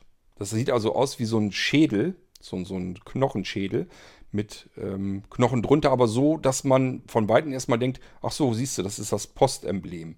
Es ist aber aus Knochen gebaut, nennt sich Pesthörnchen. Ähm, gab irgendeine so Initiative im Internet, die haben das als große Aufkleber mal angeboten. Da habe ich so ein Ding mal bestellt. Das wollten wir eigentlich noch immer mal an die Seite kleben, auf dieses Gelb. Dann hätten wir nämlich wie so ein Post-Trike, äh, nur eben mit so einem Pesthörnchen drauf. Ich fand die Idee irgendwie total witzig. Ich weiß gar nicht mehr, wo wir das Ding hingelegt haben. Das sind alles so Sachen, man kommt ja auf die blödsten Ideen, denkt sich, oh, das ist doch cool, das will ich dann haben. Dann legt man das weg, weil man nicht weiß, wann man das mal vernünftig machen soll. Ähm, ja, dann liegt es dann auch irgendwo und man findet es dann nicht wieder, wenn man es braucht. Ist auch irgendwie doof. Ja, ansonsten Motorisierung. Da ist der große Käfermotor Motor drin. Was war das? Der 13.0 irgendwas? Ich weiß es gar nicht mehr. 1300, 1300er Maschine. Ich glaube, die haben 50, 55 PS. Ich weiß gar nicht. Also es ist jedenfalls der Käfermotor drin. Es gibt ja auch die Trikes äh, mit Motorradmotoren von Kawasaki und so. Die haben dann weit über 100 PS. So ein Ding haben wir nicht. Äh, sondern wir haben einen, den du auch mit Klasse 3, also mit einem normalen Pkw-Führerschein auch noch fahren könntest, obwohl wir beide Motorradführerschein hätten. Wir könnten auch die großen Trikes fahren, die mit den richtigen PS-Zahlen und den dicken Motoren hinter. Aber ist ja Quatsch, man geht ja nicht äh, einen Trike kaufen und äh, der soll dann ganz bestimmten Motor haben, sondern wir haben einfach nur die Strike gesehen und haben gedacht, das wäre irgendwie eine coole Idee. Es ist machbar, wir konnten uns das finanziell leisten, also haben wir gesagt, lass uns das mal kaufen. Und ähm, das Problem ist jetzt einfach, dass wir nicht so wahnsinnig viel Zeit haben, ähm, damit zu fahren. Das ist genauso wie mit unseren Kajaks. Wir haben im Garten zwei Kajaks stehen, ähm, wo jeweils zwei Personen reinpassen. Und auch damit äh, kommen wir ganz selten raus, weil das muss eben alles passen. Die Zeit muss da sein. Wir haben nicht viel Zeit. Das ist einfach so. Ähm, man muss fit sein so ein bisschen. Das Wetter muss vor allen Dingen passen. Und dann kann man was überlegen. Was macht man jetzt? Fährt man mit einem Trike oder äh, macht man eine Kajaktour? Ich hoffe, dass dieses Jahr wieder so schönes Wetter wird, wie, wie wir es im letzten Jahr hatten. Und dass wir vielleicht mehr Gelegenheiten haben, dass wir sowohl Trike-Fahrten machen, als auch mal wieder mit den Booten rauskommen. Ähm, ich bin sonst echt schon so langsam, aber sicher ein bisschen am Überlegen, ob wir Rückbau machen. Ähm, ich habe Anja schon mal gesagt, ich sage, wir werden jetzt beide ähm, Richtung 50, 50 Jahre alt. Und äh, da kannst du mit deinen Knochen einfach nicht mehr alles machen. Wir haben damals, ähm, kannten wir noch ein Pärchen, die waren damals, als wir so um die 30 oder so waren, waren die so knapp über 50 und die haben dann auch gerade so ihr Kajak verkauft. Die hatten das auch, dass sie mit dem Kajak viel, die haben uns viel erzählt, wo man noch so lang schippern kann und so. Und die hatten uns damals dann auch gesagt, ja, dass sie ihr Kajak jetzt verkaufen wollten. Das geht einfach von den Knochen her nicht mehr. Die tun dann alle Knochen und Muskeln weh und du weißt nicht mehr, wie du da richtig rauskommst und reinkommst und so. Das geht dann nicht mehr so gut. Und ich bin mittlerweile auch im Überlegen, ob das überhaupt noch Sinn macht, die Kajaks im Garten liegen zu haben äh, oder ob man sie nicht besser verkauft, denn wenn sie da nur rumliegen, davon werden sie auch nicht besser. Naja, müssen wir mal sehen, wie es dieses Jahr wird. Ähm, mit dem Trike auch. Das ist eigentlich, wenn man es genau nimmt, ist das purer Luxus. Ist ja nicht so, dass man einen Trike benutzt und aufs Auto deswegen verzichten kann. Das heißt, du hast zwei Fahrzeuge stehen und wenn der eine blind ist, dann hast du eigentlich einen Fahrer, der zwei Fahrzeuge hat. Und äh, wenn du einfach nicht die Zeit ständig dafür verfügbar hast, dann hast du die Dinger hier halt stehen und werden kaum genutzt. Und wenn du dann nur zwei, drei oder vier Mal im Jahr dich draufsetzt und einen Trike benutzt, äh, da wärst du billiger weg. Du würdest dir irgendwo eins mieten, als ähm, dass du die ganze Zeit die Kiste da unterhältst. Ich weiß nicht, welches Strike. Äh, ja, du hast mir zwar geschrieben, welches Strike du hast. Ich kenne das gar nicht. Von Scherer hast du das, glaube ich ähm, welcher Motor da drin sitzt. Ich nehme mal an, dass du auch so ein Ding hast mit ähm, Käfermotor drin. Kannst mich ja sonst korrigieren. Ähm, und die Käfermotoren haben ja keinen Cut. Dadurch sind die in den Steuern relativ teuer. Ich glaube, wir bezahlen irgendwas mit 450 Euro oder so. Knapp 500 Euro. Also ist teurer als unser äh, Mercedes ähm, in den Steuern. Beziehungsweise für Mercedes bezahlen wir gar keine Steuern, weil der auf mich läuft und ich steuerbefreit bin. Naja, egal, jedenfalls fand ich das relativ viel Steuern für so einen kleinen Motor, aber es liegt eben daran, weil der den Dreck rausschleudert, äh, weil da kein Cut drin ist. Und als historisches Fahrzeug, dafür ist es leider noch nicht alt genug, ähm, kann man es eben auch nicht laufen lassen die Versicherung, die ging, glaube ich. Die war jetzt nicht so teuer bei dem Ding, aber die Steuern, die fand ich dann doch ziemlich happig. Ja, das ist so das, was ich zu dem Trike mal so erzählen kann. Ähm ja, also ich weiß nicht, ob ich mich da jetzt empfinde, dass ich jetzt Trike fahre. Ich bin eigentlich Beifahrer. Ähm, diese paar Meter hin und her auf dem Hof oder auf der Straße, ich glaube, das hat mit Fahren nicht viel zu tun. Ähm, ich fühle mich also nicht als Fahrer dieses Strikes, sondern eigentlich mehr als äh, Beifahrer. Aber nichtsdestotrotz ist trotzdem, macht das natürlich Spaß, wenn du mal einen Ausflug machst mit dem Ding. Also bei uns ist es so, wir packen uns dann auch wirklich Kanne Tee und ein und irgendwas zum Knabbern irgendwie dazu. Was weiß ich, dass wir uns Brötchen mitnehmen oder sowas. Oder Laugenstangen, irgendwie sowas, was man eben zum Tee noch dazu futtern kann. Und ähm, wir sind jetzt eine gute, etwas über eine Stunde entfernt, beispielsweise von Wilhelmsdenkmal, also da bei Minden. Ähm, und das ist eine schöne Ecke, dass man einfach sagt, wir mal Tee einpacken und Brötchen oder so. Und dann fahren wir mit dem Trike äh, den Wilhelm besuchen. Dann setzen wir uns oben auf dem Wilhelmsdenkmal auf die Stufen dort und haben diesen wahnsinnigen, gigantischen Ausblick über Minden, über die ganze Stadt und über die ganzen, also man kann ewig weit gucken. Ähm, wirklich viele zig Kilometer weit von da oben. Und mit diesem Anblick kannst du dann deinen Tee schlürfen und ein bisschen was essen. Und solche Ausflüge, die machen wir schon ganz gerne. Oder wenn wir in meine alte Heimat fahren, meine Eltern oder so besuchen, äh, machen wir grundsätzlich, machen wir auf halbem Wege in Bronzefilsen mal eben Stopp, fahren eben dran und trinken draußen irgendwo eine Tasse Kaffee. Weil wir fahren ja, wir sind ja Sonnenfahrer, also wir fahren nicht, wenn es schifft, wenn das Unwetter ist oder sowas, sondern eigentlich nur, wenn schönes Wetter ist. Und dann macht das einfach Spaß, hier und da mal ein Päuschen einzuhalten, eben ein Käffchen zu trinken oder wenn das anders hinkommt, äh, dass wir einen Salat knabbern oder sowas. Und dann fährt man nach der Pause eben weiter und macht die nächste Hälfte der Etappe. Also das macht schon alles Spaß, ist wirklich Erholung und Genuss, das sehe ich schon so. Man kommt aber leider zu selten dazu. Ich sage ja, dass dadurch, dass einfach verschiedene Faktoren zusammenpassen müssen, Wetter, Zeit, ähm, Lust ähm, und man muss fit sein. Ich weiß nicht, ich finde das immer bedenklich, wenn jemand richtig matt und kaputt ist. Ähm, wenn man dann noch Motorrad oder Trike fahren soll. Das finde ich immer sehr gefährlich. Ich finde, ähm, weil es ist einfach so, wenn ein auf einem Trike oder einem Motorrad, wenn einem da ein kleiner Unfall passiert, dann sind die Auswirkungen eben extrem hoch. Wenn du mit dem Trike irgendwo draufknallst, du fließt ja runter und du fließt mehrere Meter weit irgendwo hin. Du kannst dir sofort das Genick brechen oder sonst irgendwas. Also auf alle Fälle kommst du bei einem kleinen Auffahrunfall, kommst du nicht ohne arge Blessuren weg, ohne das Knochenbrechen, du dir irgendwas prellst, also du landest eigentlich automatisch, selbst bei einem normalen Aufprallunfall, landest du im Krankenhaus. Ich bin ein Mensch, der sich sehr viel über sowas Gedanken macht. Wir fahren nicht umsonst unser Auto so, wie wir es haben. Das haben wir nicht, weil ich hier einen auf dicke Hose machen will, sondern weil es eins der sichersten Autos ist, die wir haben, die es, gibt.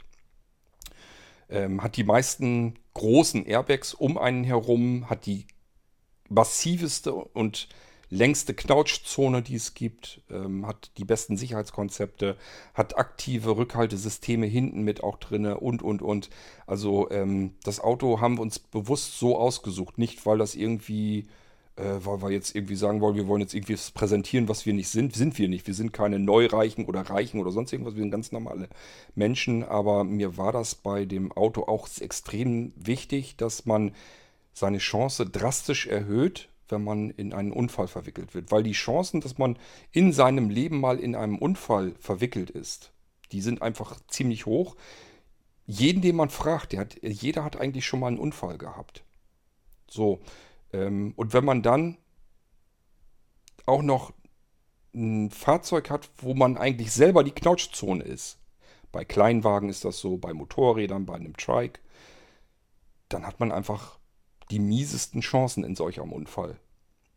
Das brauche ich nicht, das will ich nicht. Dafür ist mir mein Leben zu schade und das von meiner Frau sowieso gleich von vornherein. Also versuche ich alles so ein bisschen zu vermeiden, was eben die Unfallgefahr oder die Gefahr, dass man aus einem Unfall miserabel rauskommt, eben deutlich zu reduzieren, indem ich sage, Fahrzeuge möglichst so, dass man eine bessere Chance drin hat. Man nimmt einfach ein bisschen mehr Geld in die Hand und kauft sich ein sichereres Auto. Also ich kann das immer nicht verstehen. Es gibt ja wirklich ganz viele Männer, die ihren Töchtern einen Kleinwagen, also wirklich ein kleines Hutschi-Fiedel kaufen, wo kein bisschen Knautschton und nichts ist, die machen sich überhaupt keinen Kopf darum, dass man auch mal einen Unfall haben kann. Die kaufen dann so ein Twingo für die Tochter. Die hängen an ihrer Tochter, das ist das Wichtigste für sie in ihrem Leben und kaufen ihr so einen Wagen, der, wenn sie damit vor einem Baum knallt, so dass sie sofort mit im, im Eimer ist.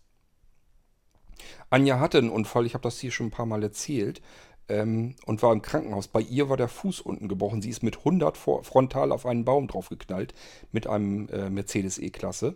Und äh, neben ihr lag ein junges Mädchen, die ist mit einem Twingo mit nicht einmal 50 km/h irgendwo gegengeknallt. Die neben ihr lag, da konnte man die Knochen zählen, die noch heile waren. Bei der war alles kaputt. Weil dieser Twingo überhaupt gar keine Sicherheit hatte. Also man ist, als wenn man, sie hätte eigentlich mit gut 50 km/h gegen diesen Baum laufen können, wenn sie diese Geschwindigkeit hinbekommen hätte. Wäre sie genauso im Arsch gewesen wie mit dem Twingo drumherum. Und Anja hat die doppelte Geschwindigkeit gehabt, ist auf diesen Baum drauf geknallt und da war unten nur der Fuß halt kaputt. Was heißt nur, da, nur das hat auch schon ausgereicht, hat sie Zeit ihres Lebens was von. Ähm, das muss man sich einfach vor Augen führen. Und deswegen bin ich auch sehr bedacht, immer auch bei Motorrad und Trike immer gewesen, ähm, ich bin auch nicht Motorrad gefahren, wenn ich mich nicht fit gefühlt habe. Also wenn ich das Gefühl hatte, ich war ein bisschen drömmelig, müde, angespannt, irgendwie, dass ich irgendwie oder abgelenkt oder irgendwie sowas. Also irgendwelche Situationen war, wo man viel grübelt oder so. Man sollte es dann sein lassen. Arsch runter vom Motorrad und auch weg vom Trike. Du hast keine Chance, wenn du damit einen Unfall machst, dann bist du immer am Arsch. Ähm, das ist das Einzige, was du eigentlich bei so diesen Geräten machen kannst, beim Trike und beim Motorrad. Einfach nur dann fahren, wenn du wirklich dich fit fühlst. Gerade so jetzt im äh, Frühjahr sollte man sowieso erst ganz, ganz vorsichtig wieder anfangen. Äh, es ist alles noch gar nicht. Die Straßen sind noch ganz anders. Ähm, man hat gar kein Gefühl für die Maschine und, und, und. Nicht so lange Strecken planen und so. Es gibt also ganz viele Dinge, die ich mir, wo ich mir den Kopf wirklich drum mache. Und ähm, deswegen sage ich bei Anja auch, wenn ich nur das Gefühl habe, die ist heute müde und kaputt, ganz klar, weil sie jetzt die Woche gearbeitet hat, hat ihren freien Tag jetzt und dann braucht sie den einfach, um sich zu erholen, dann werde ich einen Teufel tun und sagen, wollen wir nochmal eben dem Treik los. Dann äh, würde ich eher, wenn sie sagt, ja, wollen wir vielleicht nochmal eben los, eigentlich bin ich ja müde, aber lass es mal fahren, sonst kommen wir gar nicht mehr raus, dann würde ich eher sagen, du lass das sein. Das hat keinen Zweck dann. Bringt nichts. Ähm, ja, also so gehe ich so ein bisschen daran. Und das hat eben den Nachteil, dass man eben ab und zu äh, auch sagen muss, ja gut, dann kommt man auch nicht auf so viele, wahnsinnig viele Kilometer, die man im Jahr mit so einem Ding eben reist. Wenn man dann fährt, macht es Spaß, ist schön, gar keine Frage. Aber ich sage ja, ich muss mich da fit fühlen, sonst habe ich da keine Nerven drauf. So, jetzt bin ich aber durch. Ich glaube, jetzt habe ich dich nämlich ordentlich zugetextet. Das hast du jetzt. Also, jo, hat, hat doch was gebraucht. Ist schon wieder über anderthalb Stunden. Geil. Das kann passieren, wenn man mir eine lange E-Mail schreibt, wo ich viel zu erzählen habe. Ich hoffe, ich habe dich jetzt nicht gelangweilt. Ähm, wenn du jetzt noch Fragen hast, stell sie ruhig. Ähm, ich werde dir hier die, die, den, die Vorab-URL zu diesem Podcast werde ich dir per WhatsApp geben an deine Nummer. Hat den Vorteil, dass du dann ähm, meine WhatsApp-Nummer auch gleich hast und dann kannst du mir darauf antworten und reagieren. Äh, ich hoffe, du hast dir zumindest aber trotzdem erst die Zeit genommen, um dir die Folge hier anzuhören. Und dann habe ich dir schon erstmal alles so beantwortet, was du so zuerst wissen wolltest. Jetzt kommen natürlich noch weitere Fragen. Ich mache mich da natürlich durchaus drauf gefasst. Per WhatsApp kannst du mich gerne per Sprachnachricht kontaktieren. Ähm, kannst also ruhig Fragen per WhatsApp schicken, wenn es nur so einzelne Fragen sind. Ich beantworte die eigentlich immer gleich sofort. Kann aber auch sein, dass wenn du ganz viele hast, dass ich mal eben noch eine Podcast-Folge mache. Aber da brauchst du auch nicht so lange darauf zu warten. Ich versuche das immer, dass ich diese F-Folgen immer zeitnah irgendwie äh, gewuppt bekomme. Ähm, nicht wundern, manchmal reagiere ich per Sprachnachricht. Das mache ich dann, wenn ich alleine bin, niemanden störe. Dann kann ich eben auch sprechen. Oder wenn ich mehr zu erzählen habe, da habe ich keine Lust immer zu tippen, dann quatsche ich lieber. Ähm, und wenn ich per Text zurückschreibe, das liegt dann daran, weil ich gerade in einer Umgebung bin, wo ich hier nicht sprechen kann. Ähm, weil da zum Beispiel andere mit im Raum sind oder wir unterwegs sind. Ähm, Also es gibt verschiedene Gründe, warum ich manchmal als Textnachricht schreibe und manchmal als Sprachnachricht spreche. Ähm, nicht darüber wundern. Wie du den dann reagierst, spielt für mich keine Rolle. Du kannst mir schreiben, du kannst aber auch eine Sprachnachricht absetzen. Das ist nicht weiter schlimm. Ich kann mir das anhören, ich kann mir das durchlesen. Das ist dann kein Problem mehr. So, und ansonsten würde ich mal sagen, ähm, ja, ich warte mal ab, ob da noch Fragen von dir kommen. Und wünsche dir dann auf alle Fälle nochmal einen schönen Tag und würde mich jetzt hier im Irgendwasser verabschieden, auch von den anderen Hörern. Wir hören uns dann bald wieder. Bis dahin macht's gut. Tschüss, sagt euer König Kort.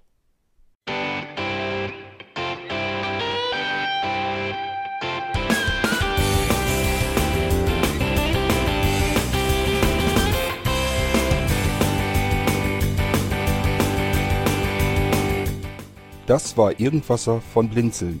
Wenn du uns kontaktieren möchtest, dann kannst du das gerne tun per E-Mail an podcast.blinzeln.org oder über unser Kontaktformular www.blinzeln.org. Blinzeln schreibt man in unserem Fall immer mit einem D in der Mitte. Wenn du möchtest, kannst du uns sehr gerne auch einen Audiobeitrag auf unseren Podcast Anrufbeantworter sprechen.